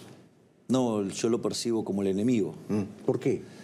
Porque él es la continuidad del modelo de la casta. Él es la mejor expresión de la casta. Si la casta son los políticos ladrones, ¿qué ladrones más grandes que los kirchneristas? ¿Pero Massa es más inteligente que Alberto Fernández? Wait a minute. Porque quiero ir sobre este concepto. Sigue, sigue, por favor. Y está rodeado de los ladrones de la cámpora, los cuales los iba a echar. Y sin embargo los tiene en la lista. Que los tenga escondido no quiere decir que no estén. La casta son los empresarios prebendarios. Son todos amigos de él. De hecho, esos mismos empresarios son los que cuando yo voy a dar una conferencia hablan pestes de mí. Llámese los corruptos de la Cámara Argentina de la Corrupción. Y pero si que tienen que explicarle. si ganas van a ser los primeros que van a estar aplaudiéndote y adulándote, ¿no? Son empresarios mercantilistas que se acomodan. Bueno, digamos, el, el problema es que conmigo van a tener que competir. Muy bien. Es, es decir, van a tener que ganarse el pan con el sudor de la frente. Mm. O sea, van a tener que servir al prójimo con bienes de mejor calidad, mejor un precio, o irán a la quiebra. Eso es el capitalismo, ¿no? De eso se trata. Servir a los consumidores. Exactamente. El otro grupo de, de poder, de casta, es los sindicalistas que entregan a los trabajadores. Y están con él. Y si me pongo a ver los periodistas corruptos, también están con él. ¡Ey! Vamos, sos el rey de la casta. Cuando ganaste las PASO, Massa te llamó, te felicitó. Eso de los, de los sindicatos también es un tema de, de- de mucho debate, ¿no? Es que claro, es que tú quieres que, que la derecha eliminaría los sindicatos. No, eliminaría los sindicatos que hay ahora. O sea, eliminaría el tipo de sindicato que hay ahora. Que son los únicos que pueden manifestarse o son los únicos que se manifiestan cuando gobierna la derecha, ¿no? Cuando gobierna la izquierda no hay ni una sola manifestación de sindicatos. Ese es el sindicato con el que hay que acabar. El sindicato que está para defender a los trabajadores, por supuesto que tiene que estar. Y la derecha, por supuesto, que puede convivir con un sindicato que defiende a los trabajadores. Pero un sindicato que es una herramienta que utilizan los partidos de izquierdas para boicotear a los partidos de derecha cuando gobiernan, pues no merece la pena tenerlos. Entonces ahí es donde está el problema, ¿no? Esa es, esa es la pequeña diferencia que no se entiende cuando la derecha dice que los sindicatos no, no pintan nada. No, no es que no pinten nada los sindicatos. Estos sindicatos que tenemos ahora son los que no pintan nada. Ese señor de la bufanda que se pasea por ahí comiendo gambas, pues ese señor no pinta nada. ¿Te mandó algún mensaje? No. Nunca. Y si él gana, tú vas a asumir, más todavía si la elección es muy apretada y te gana por 200 mil votos, tú vas a asumir que la elección fue limpia, transparente, confiable. Si no estamos en condiciones de cuidar los votos como corresponde, entonces no seríamos dignos ganadores. Las O sea, si tengo que ir a, a resolver una elección en, en un escritorio, quiere decir que no lo hice bien. Mm. Entonces, ¿qué, qué otras cosas puedo querer controlar? Eres muy competitivo. Pero las elecciones de Es que es un discurso que, que yo siempre lo he dicho. O sea, cada vez que tenemos unas elecciones, ese tipo de preguntas que hacen los, los periodistas de, bueno, ¿cómo actuarías en caso tal pierdas? O, o cuando te salen con el discurso ese de, eh, aquí hay tongo, ¿no? O, vas a pensar que están amañadas. Eh, es que es, es un discurso eh, bastante contraproducente para cualquiera. O sea, ¿qué quieres que.? O sea, si hay circunstancias que me den a mí a pensar de que en ciertos sitios el voto no ha sido correcto, no ha sido contado bien, existen herramientas judiciales para hacer que ese voto se revise y todo lo demás. Y estoy en mi derecho de poder utilizarlas. Ahora bien, eh, ese discurso de tongo, tongo, tongo, eh, eso es un juego de niños. O sea, no quieras ponerme a mí como si yo fuera un niño porque voy a reaccionar porque he perdido y no sé perder. Es que tú no sabes perder y ahora todo es un tongo. No, no, perdona. Hay herramientas judiciales que me permiten a mí poner una queja y que se revise el voto. Y como existen, yo estoy en mi derecho de poder utilizarlas, pero a ti no te da derecho a hacerme parecer a mí como un niño que no sabe perder. Por eso, esas preguntas que se hacen antes de las votaciones de cómo vas a reaccionar, o vas a pensar que ha habido tongo, o vas a... están muy mal dirigidas. O sea, es para ir a joder, para ir a pinchar, es para ir a ver cómo reaccionas a esas clases de preguntas, porque sabes que son muy mal intencionadas esas preguntas. de octubre 22 fueron limpias, Javier? No. ¿Fue un fraude o hubo irregularidades? Hubo irregularidades de semejante tamaño que ponen en duda el resultado. ¿Quién controla el poder electoral? ¿Es independiente el poder electoral la No, Argentina? está muy influenciado por el poder político. ¿Y cómo puedes defender? saben bien esa de quien, con- quien, quien cuenta los votos es el que lo controla todo. Si el que cuenta los votos es la Cámpora y Máximo Kirchner, ¿cómo podemos eh, a- a- aceptar de buena fe un resultado?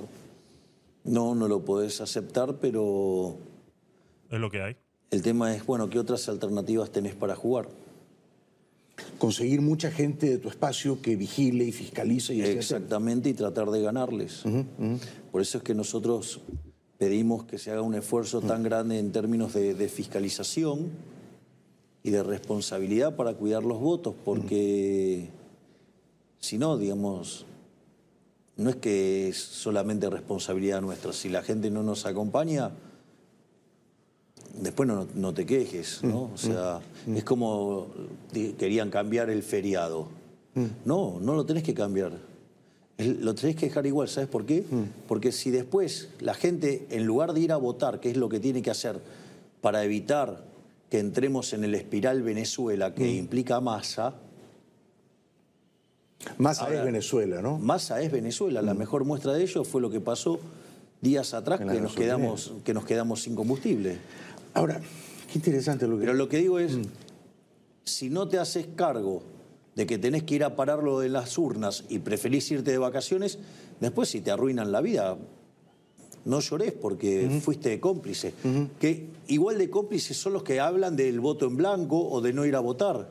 O sea, donde cuando uno se los plantea, eh, a, a algunas de estas personas que históricamente se habían mostrado como antikirchneristas se ponen un poco enojados y en realidad vamos a hacerlo con un ejemplo borgiano, ¿no? Bien en el límite. Supongamos que solamente votan los que votaron a Avanza y los que votaron a la Libertad Avanza. Y todos los demás votan en blanco o no van. ¿Quién gana? Claro, votar en Gana blanco, votar en 55 a 45. Exacto, es preservar la- la diferencia, Bueno, exacto. exacto. Bueno, entonces, pero bueno, parece que la lógica a algunos les molesta. ¿Qué porcentaje de los más de 6 millones de votos de Patricia Bullrich crees que se va con tu candidatura? ¿Más del 70%? Nosotros, yo en eso soy súper bilardista. El, el 19 te digo. Bilardista en cuanto a conservador, prudente, Bueno, no pero... festejar antes de tiempo, ¿no? Exactamente. Digo, ¿para qué me voy a estar eh, ha- haciendo conjeturas y demás? De hecho, de hecho, yo creo que en estos días el propio Sergio Massa hizo vincular, eh, circular encuestas que nos muestran arriba para que la gente se relaje y no vaya a votar. Y de esa manera tener más chances de ganar. Ah, no lo había interpretado de esa manera. Porque son encuestadoras cercanas a él las que han dicho mi ley está arriba de 5 puntos. Bien, bien, exacto, bien, exacto. Sí, la que hace el cuñado, que son 17.000 casos. Entonces, ojo, ojo con la manipulación de la información en, en virtud de querer instalar un resultado y de esa manera eh, afectar las, las decisiones de las personas. Entonces, esto va a ser una elección muy reñida, Yo también muy creo que va a ser reñida. reñida. Y, y además también tenemos que tener en cuenta que ellos juegan con el tema de la campaña negativa. Básicamente contrataron con, con la asistencia de Lula, De Lula. a un grupo de brasileros que se dedican a, a- a hacerme campaña negativa, a ensuciarme todo el día. En Hay que ver quién les paga y cuánto les pagan, ¿no? Bueno, bueno, pero digamos, bueno, ahí hay algunas denuncias que hizo la gente de Bolsonaro que, que estaban alertando que, que Lula estaba haciendo esta maniobra para financiar esta campaña negativa en mi contra. Continuar. Continuará mañana. Yo no sé por qué dice continuará mañana, de verdad. Es una misma entrevista. Eh, vamos a buscar la parte 2, a ver dónde está.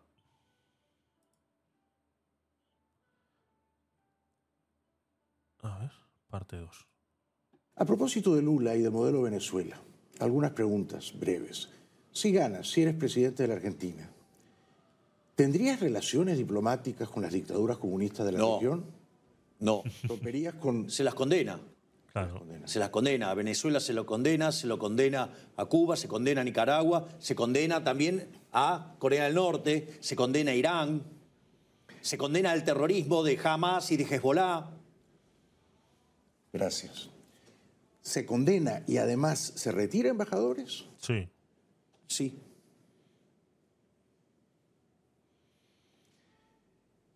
Y a los autócratas también se los condena. Rusia, Un autócrata, ¿tú defenderías al gobierno de Ucrania? al gobierno de absolutamente. El primero que defendió al gobierno de Ucrania acá fui yo. Y el primero que defendió a Israel acá, frente a los ataques violentos y atroces de Hamas, fui yo. Que fui no solo que condenar, no, por esto es importante, Jaime, Muy Va- Vamos ahora, vamos ahora con eso, eh, Milei. Eh, el tema de retirar los embajadores, a ver, eh, sí, pero eh, perderías una función dentro de ese país por muy eh, autócrata que sea como Rusia o por muy comunista que sea como Cuba o Venezuela. Y es defender o que exista un sitio donde eh, tus paisanos puedan eh, verse refugiados o pueda- puedan verse amparados de alguna manera. Retirar embajadores sería retirar embajadas también. Cuesta, cuesta un poquito porque tienes que tener en cuenta que allí hay argentinos viviendo. O sea, hay argentinos en Cuba, hay argentinos en Venezuela y hay argentinos en Rusia. Telo por seguro que los hay. Que hay 10, 12, 20, 100, 200, 1000, un millón, no lo sé. Pero de que hay, hay. Y el embajador, nos guste o no, hace una función de protección con esos ciudadanos. Entonces es, es complicado esa decisión, es complicada esa decisión, la verdad. Vamos a, a echar un poquito para atrás para escuchar lo que iba a decir de... Y el primero que defendió a Israel acá, una- y a los autócratas también se los condena. Rusia, Un autócrata, ¿tú defenderías al gobierno de Ucrania? al gobierno de absolutamente.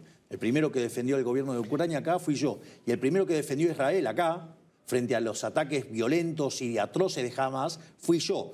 Que fui, no solo que condené. No, por esto es importante, Jaime. Muy importante. No, no, sí, pero la forma en que se hizo. A ver, vamos por partes.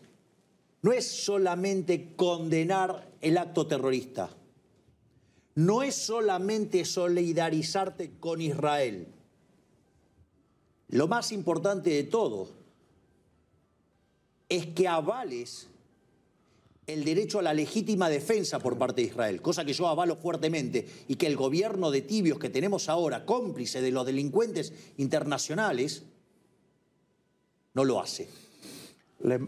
Este es el mejor Milei. El, el Milei cuando está furioso y al mismo tiempo iluminado. por- Y tranquilo. Y tranquilo.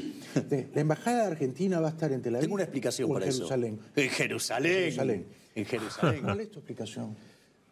Porque en el rey David, en un sueño, digamos, eh, el creador le manifiesta que la capital de Israel es Jerusalén. Claro, claro. Lula. Tú Un comunista. te- un comunista. Y un gran corrupto, ¿no? Obvio, por eso estuvo preso. ¿Tú te reunirías con Lula de No. jefe de Estado a jefe de Estado? No. No. No. Te, te van a, ver, quedar pocos presidentes con los cuales te vas a No, reunir. pero vamos, vamos a ponerlo en estos términos, porque también a partir de esto los medios han generado muchas mentiras sobre qué es lo que yo digo. La pregunta es, en el mundo del libre comercio, suponete que tú vivieras acá en Argentina y vos querés hacer comercio con China. China, exactamente. China son comunistas, Si ¿no? fuera en el mundo del libre comercio, digo, bien liberal, ¿qué tengo que opinar yo?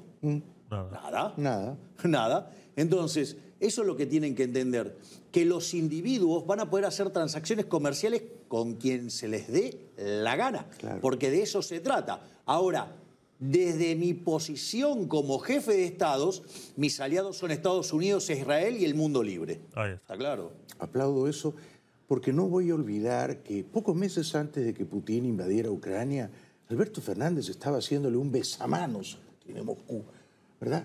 Sí, pero Y- fíjate esto. Bueno, ahí hay algunas cosas muy interesantes. Porque vos fíjate, ¿no? En el mundo actual donde el archivo es instantáneo, ¿cómo él cree que puede hacer eso y después ir y, y hacer lo mismo con Biden? Claro, ¿No? claro. O sea, es, es- es casi que te diría tonto.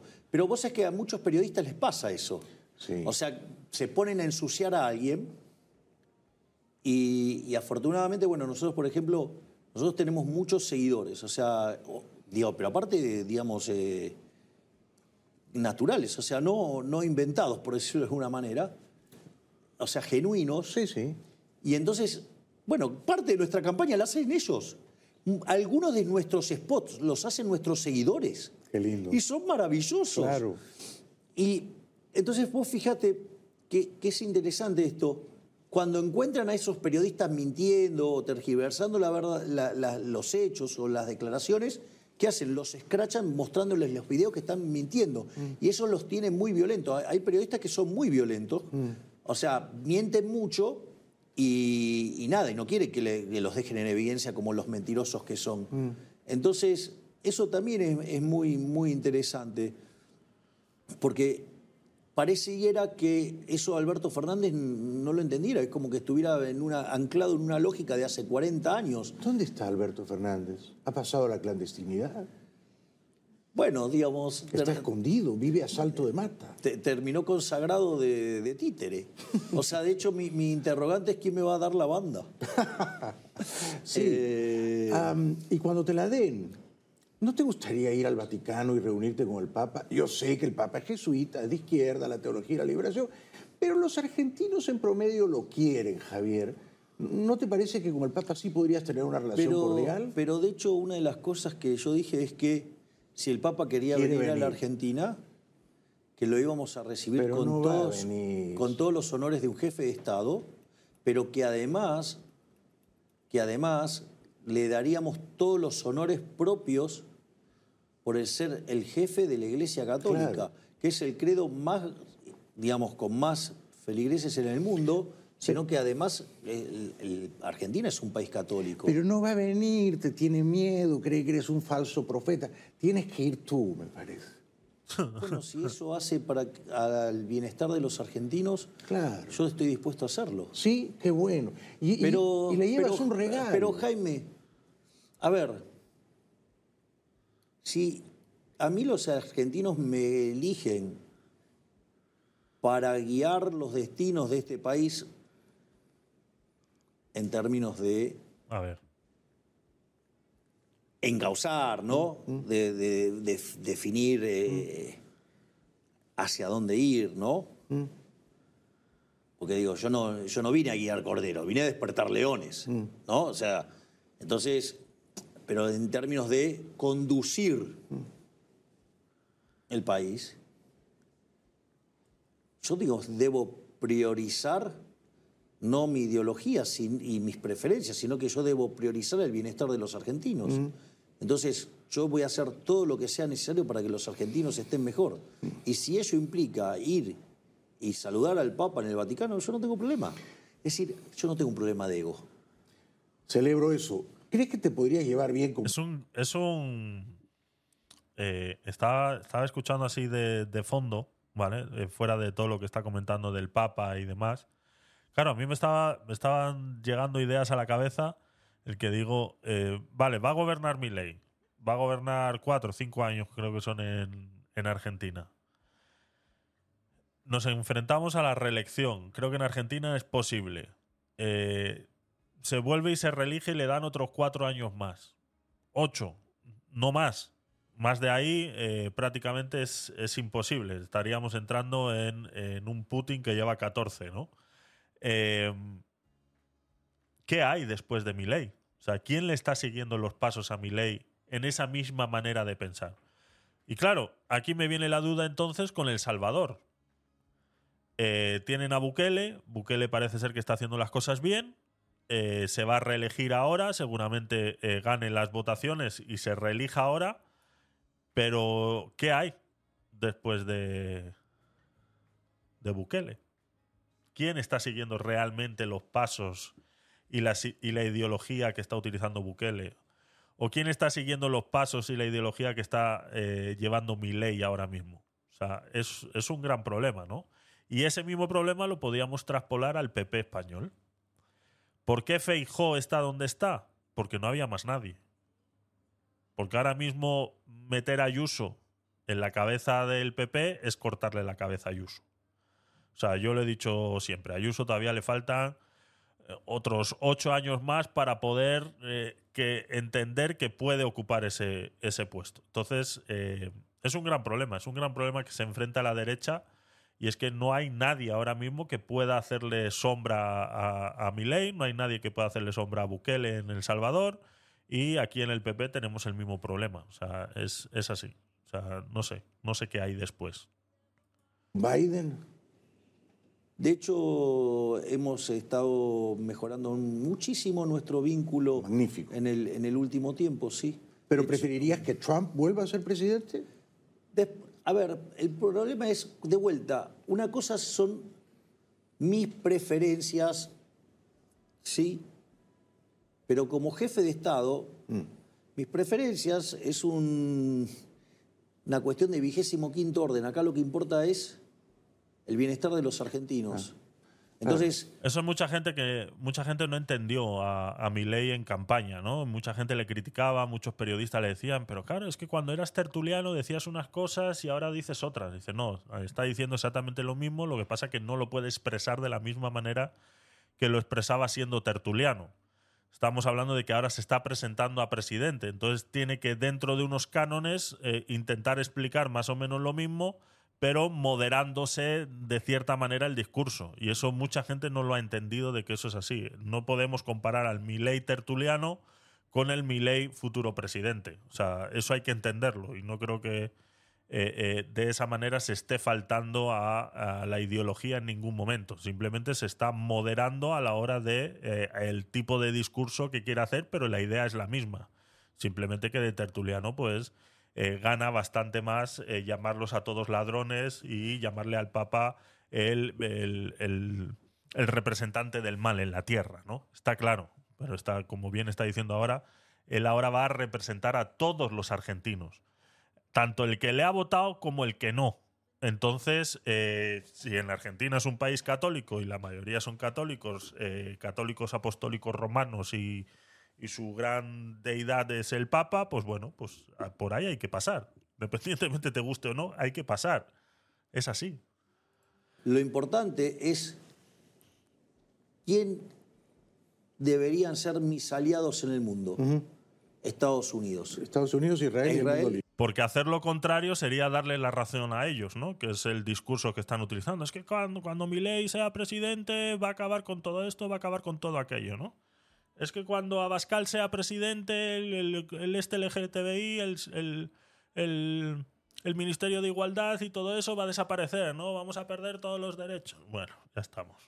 el mundo libre. Mm. La pregunta es, los estadounidenses, los americanos, ¿a quién eligieron como presidente? Mm. Al señor Biden. Bueno, entonces yo respeto al señor Biden como presidente de los Estados Unidos. Mm. Acá, digamos, o sea, esto, Así es. Cuando vos entras a, a tallar en las cuestiones de Estado, las cosas Mm. cambian. Hola Pablo, ¿qué Es tal? decir, ahora Bienvenido. empezás a jugar con un conjunto de restricciones más grandes. Sí, sí, los países no tienen amigos, tienen aliados, ¿verdad? Y entonces uno sirve a los intereses de la nación, claro está. Javier, eres capitalista y yo soy capitalista. El problema es que somos capitalistas sin Pobres. capitales. Pobres. ¿Eres un hombre pobre? ¿Cómo te definirías? Yo no sé qué es una definición. Los fachapobres, ¿no? Que nos llaman aquí. Es que eres un fachapobre, ¿no? Tú sí que eres pobre de mente, de verdad. Que no entiendes nada en esta vida. digamos, aquella más vos pobre. Porque ¿Eres dueño de una casa, de un apartamento? yo tengo un departamento, un auto y A lo único que uno tiene que ser, tener miedo en esta vida es a ser pobre culturalmente. A todo lo demás tiene solución. Pero la pobreza cultural, a eso no hay solución. Eso lleva a un país a, la quiebra eh, total. O sea, da igual. Mientras tengamos esa pobreza cultural, es a lo único que le tenemos que tener miedo. Todo lo demás tiene solución. Pero la pobreza cultural se arraiga, se engarra, se hace raíces y se mantiene ahí y encima da frutos, la hija de puta. tengo lo que necesito para vivir bien. Si pierdes, ¿qué vas a hacer? ¿Te vas a quedar en la Argentina? Mira, la, la realidad es que a mí todavía me quedan dos años de mandato como diputado, Comprendo. pero es más, te, te lo hago en, en otros términos más fuertes. Supongamos que gano Sí. Y que digamos, la presidencia es tan exitosa que además soy reelecto. Bueno, pasado esos ocho años, o sea, ¿Qué pasa? eh, yo me, me retiro totalmente de la política, me retiro totalmente ¿Y a qué de la te política. dedicarías? ¿A la academia, Me a dar dedicaría clases, a a, escribir? a dar clases, a leer, a escribir, a dar conferencias Claro. eh, y a tener una vida familiar y, y sobre todo estudiar la Torah. Ole. ¿Cuánto gana en, en dólares, en dólares al cambio real el presidente de la Nación Argentina? No sé ni me importa porque yo no vivo de la política. Es más, creo que mi dieta, no, no sé, es porque yo la sorteo mi dieta, con lo, Lo cual, sé. con lo cual no sé ni cuánto gano como diputado. Eh, pero... Igual que el Coletas. Es una, una cosa muy interesante. Porque, primero porque hubo siete diputados que me denunciaron que me querían expulsar de la Cámara. Y entonces el problema es por qué, porque aparte fue una idea genial de mi hermana, ¿no? Del jefe. Pero fíjate esto, no vino porque está en Córdoba, está, o sea, ella está laburando, yo me estoy divirtiendo acá. Dale un ¿Me- beso de mi parte? Eh, Karina. O sea, no sé, encárgate vos. Eh, y vos fíjate, porque esto es interesante, ¿qué es lo que les molesta? Uno es lo que gana en relación a, al individuo mediano, ¿no? Pero no solo eso, sino que cuando vos ves el nivel de vida que llevan, no se condice con lo que ganan. Yo creo que eso es lo que más los irritó. Y además, esa idea genial que tuvo mi hermana, vos sabés que fuimos tapa de diario en cerca de 30 países del mundo. Fue la acción publicitaria más grande de la historia de la política.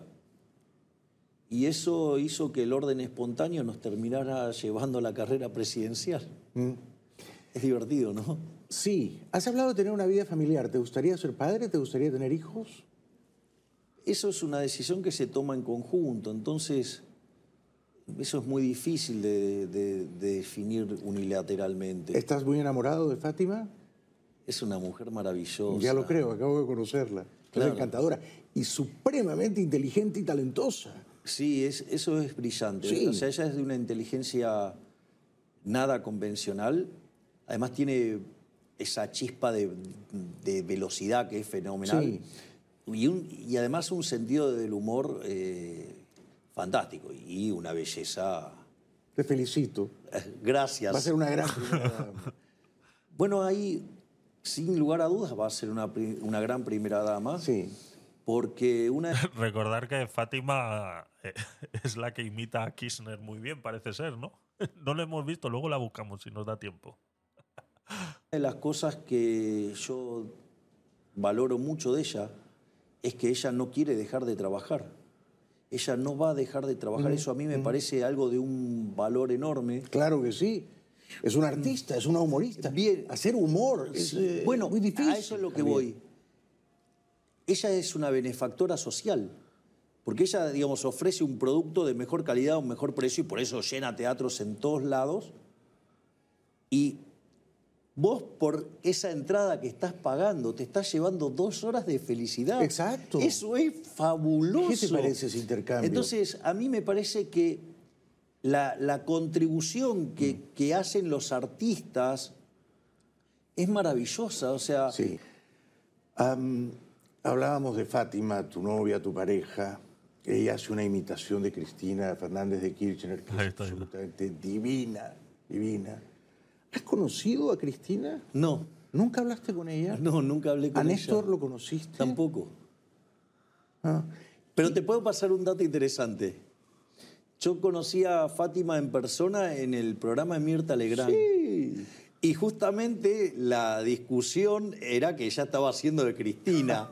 Fue algo maravilloso. Sí, sí. Y evidentemente estaban pasando cosas que ninguno de los dos nos dimos cuenta hasta algunos meses después. Sí, sí. Te diría que cinco meses, seis meses después que nos dimos cuenta de lo que estaba pasando ahí. Solamente nos damos cuenta cuando revisamos el video. Fue un. Ahora. eh, yo creo que, bueno, habían nacido para conocerse. El orden espontáneo. Sí, sí, el orden espontáneo puro. Es decir, Adam Smith nos bendijo. La mano invisible y sabia del mercado asigna los recursos también en eso. Exactamente, En el amor sí. hay libre competencia. ¿Tus padres la han conocido a Fátima? Todavía no. Sí, la conocieron. Ay, la conocieron bueno. en, en el Movistar Arena. Ah, qué lindo. Eh, tuve la dicha de que, que Fátima digo, decidiera venir a- al cierre de campaña, que además estaba vestida de violeta, con los colores de la libertad base, era Claro, una qué cosa lindo. maravillosa. Eh, y sí, estuvo con mis padres eh, en un momento en, en el VIP, y después estuvo también con mis padres en el búnker. Hasta creo que tienen fotos y todo. Tus Hay padres, fotos. ¿eh? Javier, estarán tan orgullosos de ti, ¿no? Está todo bien con No, ellos. yo no quiero pensar en esos términos porque yo no sé si estaría orgulloso de mí. Entonces, como que, digamos, trasladar esa, esa, esa responsabilidad es demasiado. Pero está todo bien con ellos, ¿no? Bueno, de- si estuvieron en mi búnker, digo, Claro. si querés te puedo decir dónde estaban en todo el- mientras que yo hablaba. Claro, claro, claro. Y sientes que están ilusionados, que entre sus amigos hacen campaña por, por tu Yo candidatura. no quiero involucrarme en las sensaciones que tengan otras personas. No, y, eso no solo incluye a mis padres, el resto de la gente también. Porque después me salieron a achacar con primera vuelta. Ya. Y yo aclaré que no estábamos para ganar en primera vuelta, Yo pensé que ganabas en primera vuelta. para que ganáramos en primera vuelta se tenían que dar toda una concatenación de situaciones y el error estadístico jugar a nuestra favor. La verdad es que la efervescencia que había ilusionaba. Claro. Bueno, pero el error estadístico jugó del otro lado y no ganamos. Así que hay que a remar se ha dicho. Bueno, Creo que fue tú- bueno eso, ¿eh? Tú has remado desde chico, tú has remado desde, desde que tenía 10 años, Alfonsín, hiperinflación, quiero estudiar economía, quiero tener dinero. Tú has remado como músico, has remado como arquero de Chacarita, tú has remado. Soy un remador. Solo, tú eres un Me dicen el remador. man. Eres un autodidacta, ¿no es cierto? Sí, soy autodidacta. Te has hecho solo, siguiendo tu curiosidad intelectual. Mira, Se le llama trabajar a tu eso. ambición por el poder. Tú eres No, un intelectual. Yo no tengo ambición por, el poder. eso, tú eres Fíjate un que en alguna parte de la campaña yo he dicho, a diferencia que el resto de los políticos que te piden el voto para que le des el poder para poder intervenir en tu vida, yo te digo, dame el voto Sí. para devolverte el poder para que vos seas el propio arquitecto de tu destino. Ole. O sea, Yo tengo un vínculo con el poder totalmente distinto. Lo veo, lo siento. O sea, a ti el poder te huele mal. Te- te- te- te- te- Eh, ¿No? Si tuviera olfato, me- seguramente tendría muy mal olor para mí. Tengo que ir terminando, tengo que ir terminando. A ver, eh, algunas preguntas un poco más personales. No, a ver. Yo soy bisexual. Ahora estoy casado con Silvia, la amo, es el gran amor de mi vida. Pero me he permitido la exploración en el amor. Es decir, que he querido ejercitar mi libertad a plenitud, ¿no? A plenitud. ¿Tú tienes amigos gays? Eh, Mira, yo no los califico, digamos, en, en términos, en esos términos. Claro. Para mí, fíjate el liberalismo, definición de Alberto Benegas Lynch, hijo.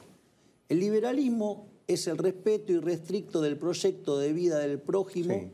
basado en el principio de no agresión y en defensa del derecho a la vida, a la libertad y a la propiedad. Sí. ¿Qué me importa a mí cuál es tu elección sexual? Es decir, a mí qué me importa si vos querés. Es más, si fuera por vos, digamos, o sea, supongate que vos querés estar con un elefante. Bueno, si tenés el consentimiento del elefante, es problema tuyo y del elefante. Claro, el elefante ya soy yo. Bueno, no importa, digamos, vos sabrás, qué sé yo. Pero no, no te opones a que dos Eh, personas... de un- autobombo se llama eso. Autobombo. no te opones a que dos personas de un mismo sexo se casen. Para nada. Ok. Quiero aclarar algo. Para mí el matrimonio es un contrato. Sí. Y puede ser de dos partes, de tres, Claro. de cuatro, de cincuenta. A mí me da lo mismo Claro, como contrato. Lo único que yo objeto del contrato es cuando se mete el Estado. Sí, claro. Porque cuando se mete el Estado, por ejemplo, hecho estilizado, y eso, digamos, o sea, los hipócritas no lo dirán, pero puertas adentro sí. Fíjate que las relaciones después del contrato en el que interviene el Estado empeoran. Aparecen los problemas de moral hazard, ¿no? del, del riesgo moral. Si como estás seguro, como tenés, como romper el contrato, el Estado lo hace muy costoso, entonces aparecen comportamientos. Total, si total hay una instancia de negociación para. para y como corromperlo es tan costoso, Sí. entonces y cuando están los hijos todavía se vuelve todavía muchísimo más costoso. Entonces aparece ese problema del riesgo moral donde vos te empezás a comportar de una manera distinta. ¿Por qué? Y porque cuando estabas en pareja sin contrato, si te portabas mal, pista. Si, si- si no estabas eh, a mercado, pista. Sí. Bueno, cuando tenés el contrato, como es costoso romperlo, digo, todo eso, digamos, se pierde. La burocracia. Se pierde los efectos de la competencia. Entiendo. Entonces, el problema no es el contrato. El problema es que se meta el Estado en el contrato. Comprendido. Pero no eres homofóbico, ¿no es cierto? No. Digo, bueno, vamos a ponerlo así. Decime vos una actitud en la cual vos consideres que yo soy homofóbico. Busca una. Claro. Bueno, me estás dando una entrevista a mí, por tanto no eres homofóbico. No sé cómo te sentís tratado.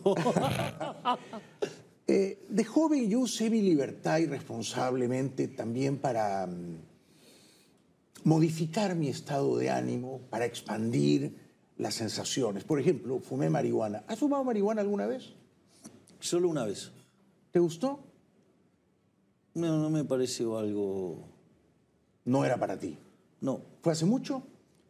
hará 30 años. ¿Has probado alguna droga fuerte como la No. cocaína? No, nunca me, nunca me llamó porque como yo, digamos, ven- vengo del deporte, no, nunca me generó un atractivo. Comprendo. ¿Y sigues haciendo deporte? ¿Te gusta jugar al fútbol? Si No. jugáramos al fútbol, ¿serías arquero o ya no más? No, no, no estoy retirado. Tengo saturación intertemporal. Comprendo. O sea, dejé de jugar y no quise jugar nunca más. ¿Pero Saturación un intertemporal. No, daría lástima. no lo creo. Yo sí, creo que yo, yo creo que. Sí. no es- mira, te cuento algo. Como parte de la, de la campaña, cuando estaba para diputados, fuimos a, a Chacarita Juniors, Mm, Tu club. donde yo jugué. Y entonces, eh, en un momento me. Nada, me dijeron de patear y, y si me vas a patear, yo la voy a tratar de atajar. Entonces me, me, me, me pateé una pelota, iba arriba y yo hice una volada espléndida. Después tuve 15 días todo roto. Entonces, no. no, eh, Si Massa patea 10 penales y eres el arquero, ¿cuántos le atajas? 10. No tengas duda. Sí, si yo pateo 10 penales, Pero no porque yo sea muy bueno, sino porque él es muy malo, ¿no? Tenía que haber dicho. No sé cuántos crees que puedes hacer. con dos o tres me doy por eh, bien servido.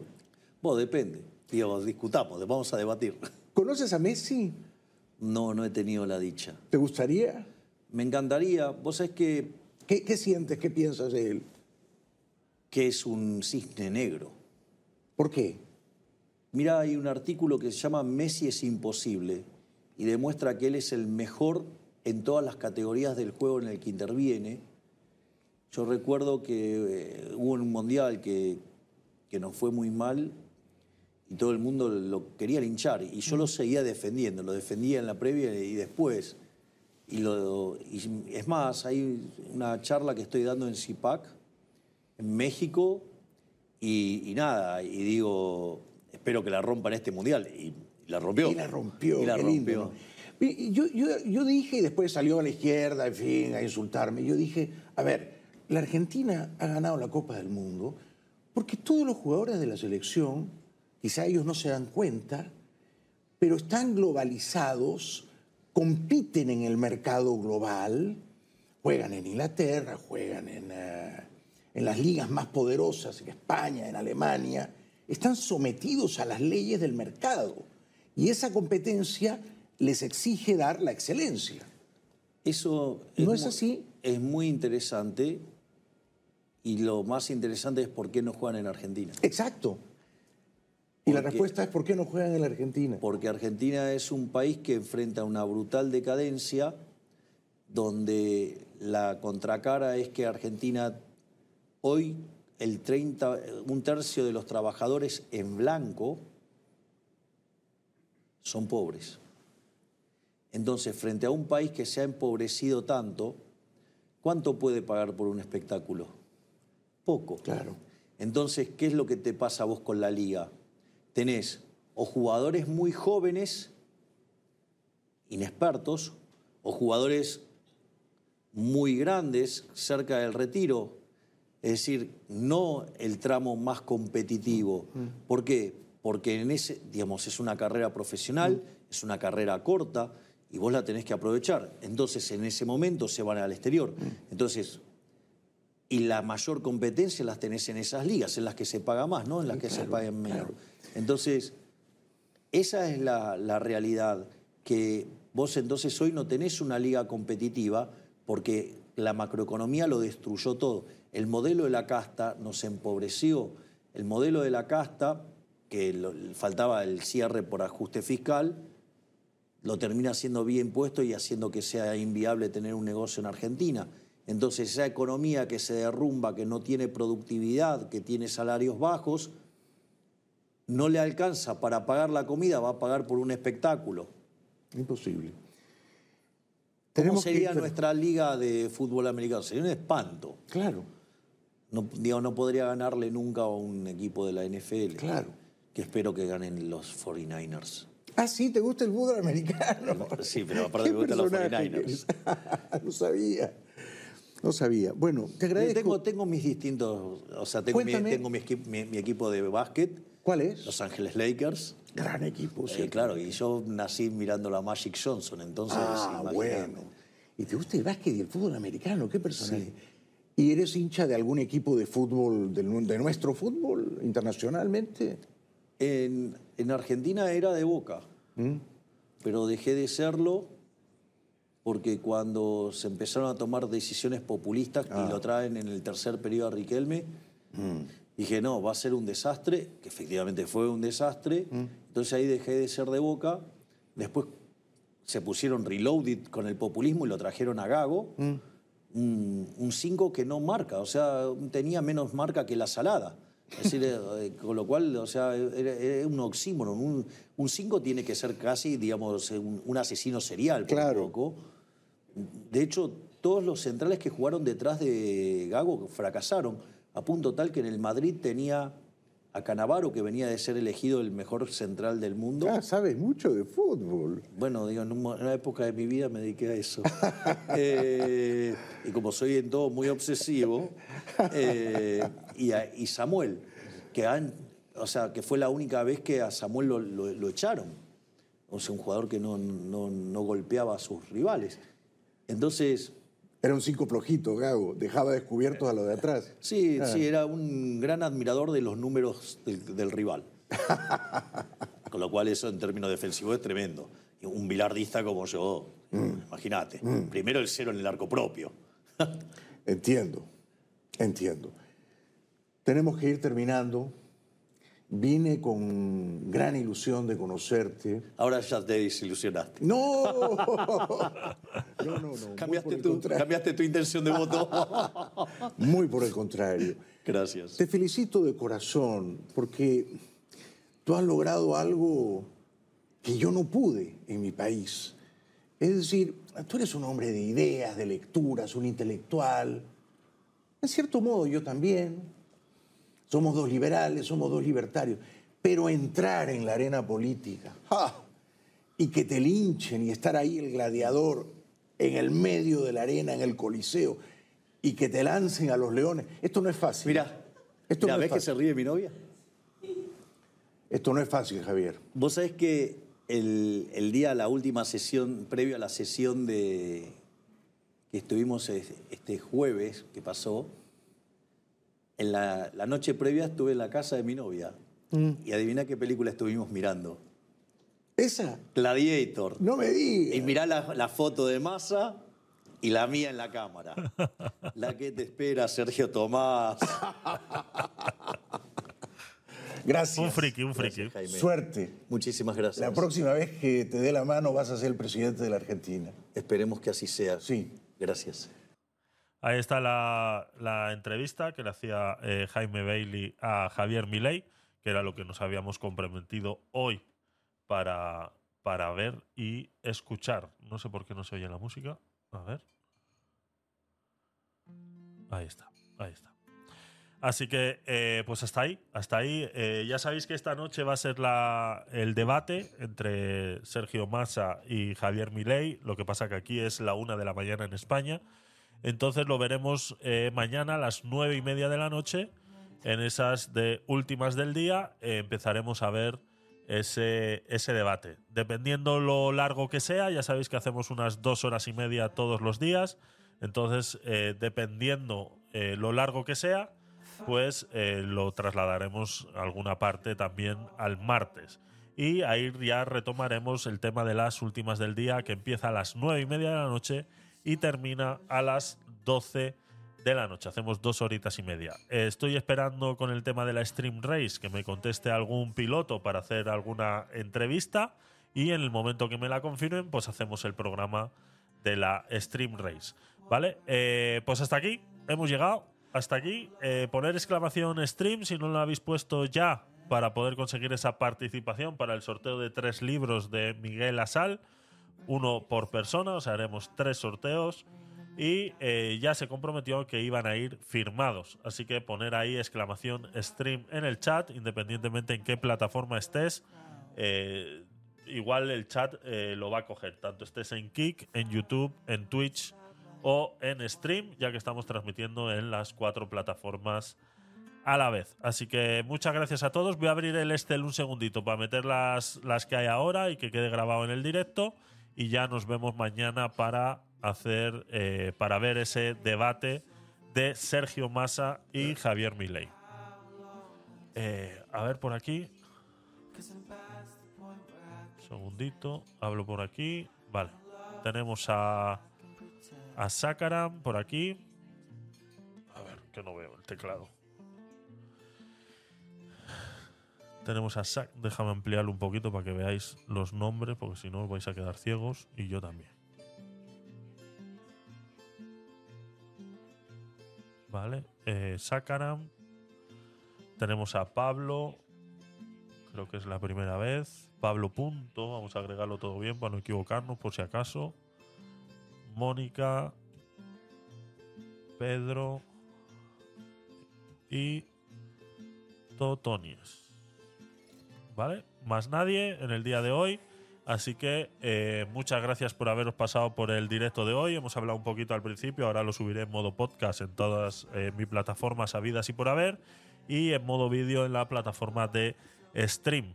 Así que eh, muchas gracias a todos por haberos pasado el día de hoy y nos vemos mañana a las nueve y media de la noche para echarle un vistacito a ese debate entre Sergio Massa y Javier Milei hablaremos un poquito más de la actualidad. Hoy hay manifestaciones en el centro de Madrid y demás por el tema de la amnistía y veremos mañana lunes cómo se da el día sobre el tema de eh, la amnistía y demás y también lo comentaremos el lunes por la noche. Así que muchas gracias a todos por haberos pasado por aquí. Nos vamos con un poquitito de música antes de irnos y vamos despidiendo a las diferentes plataformas. Vamos allá. I know that it makes you sad when I simply don't obey.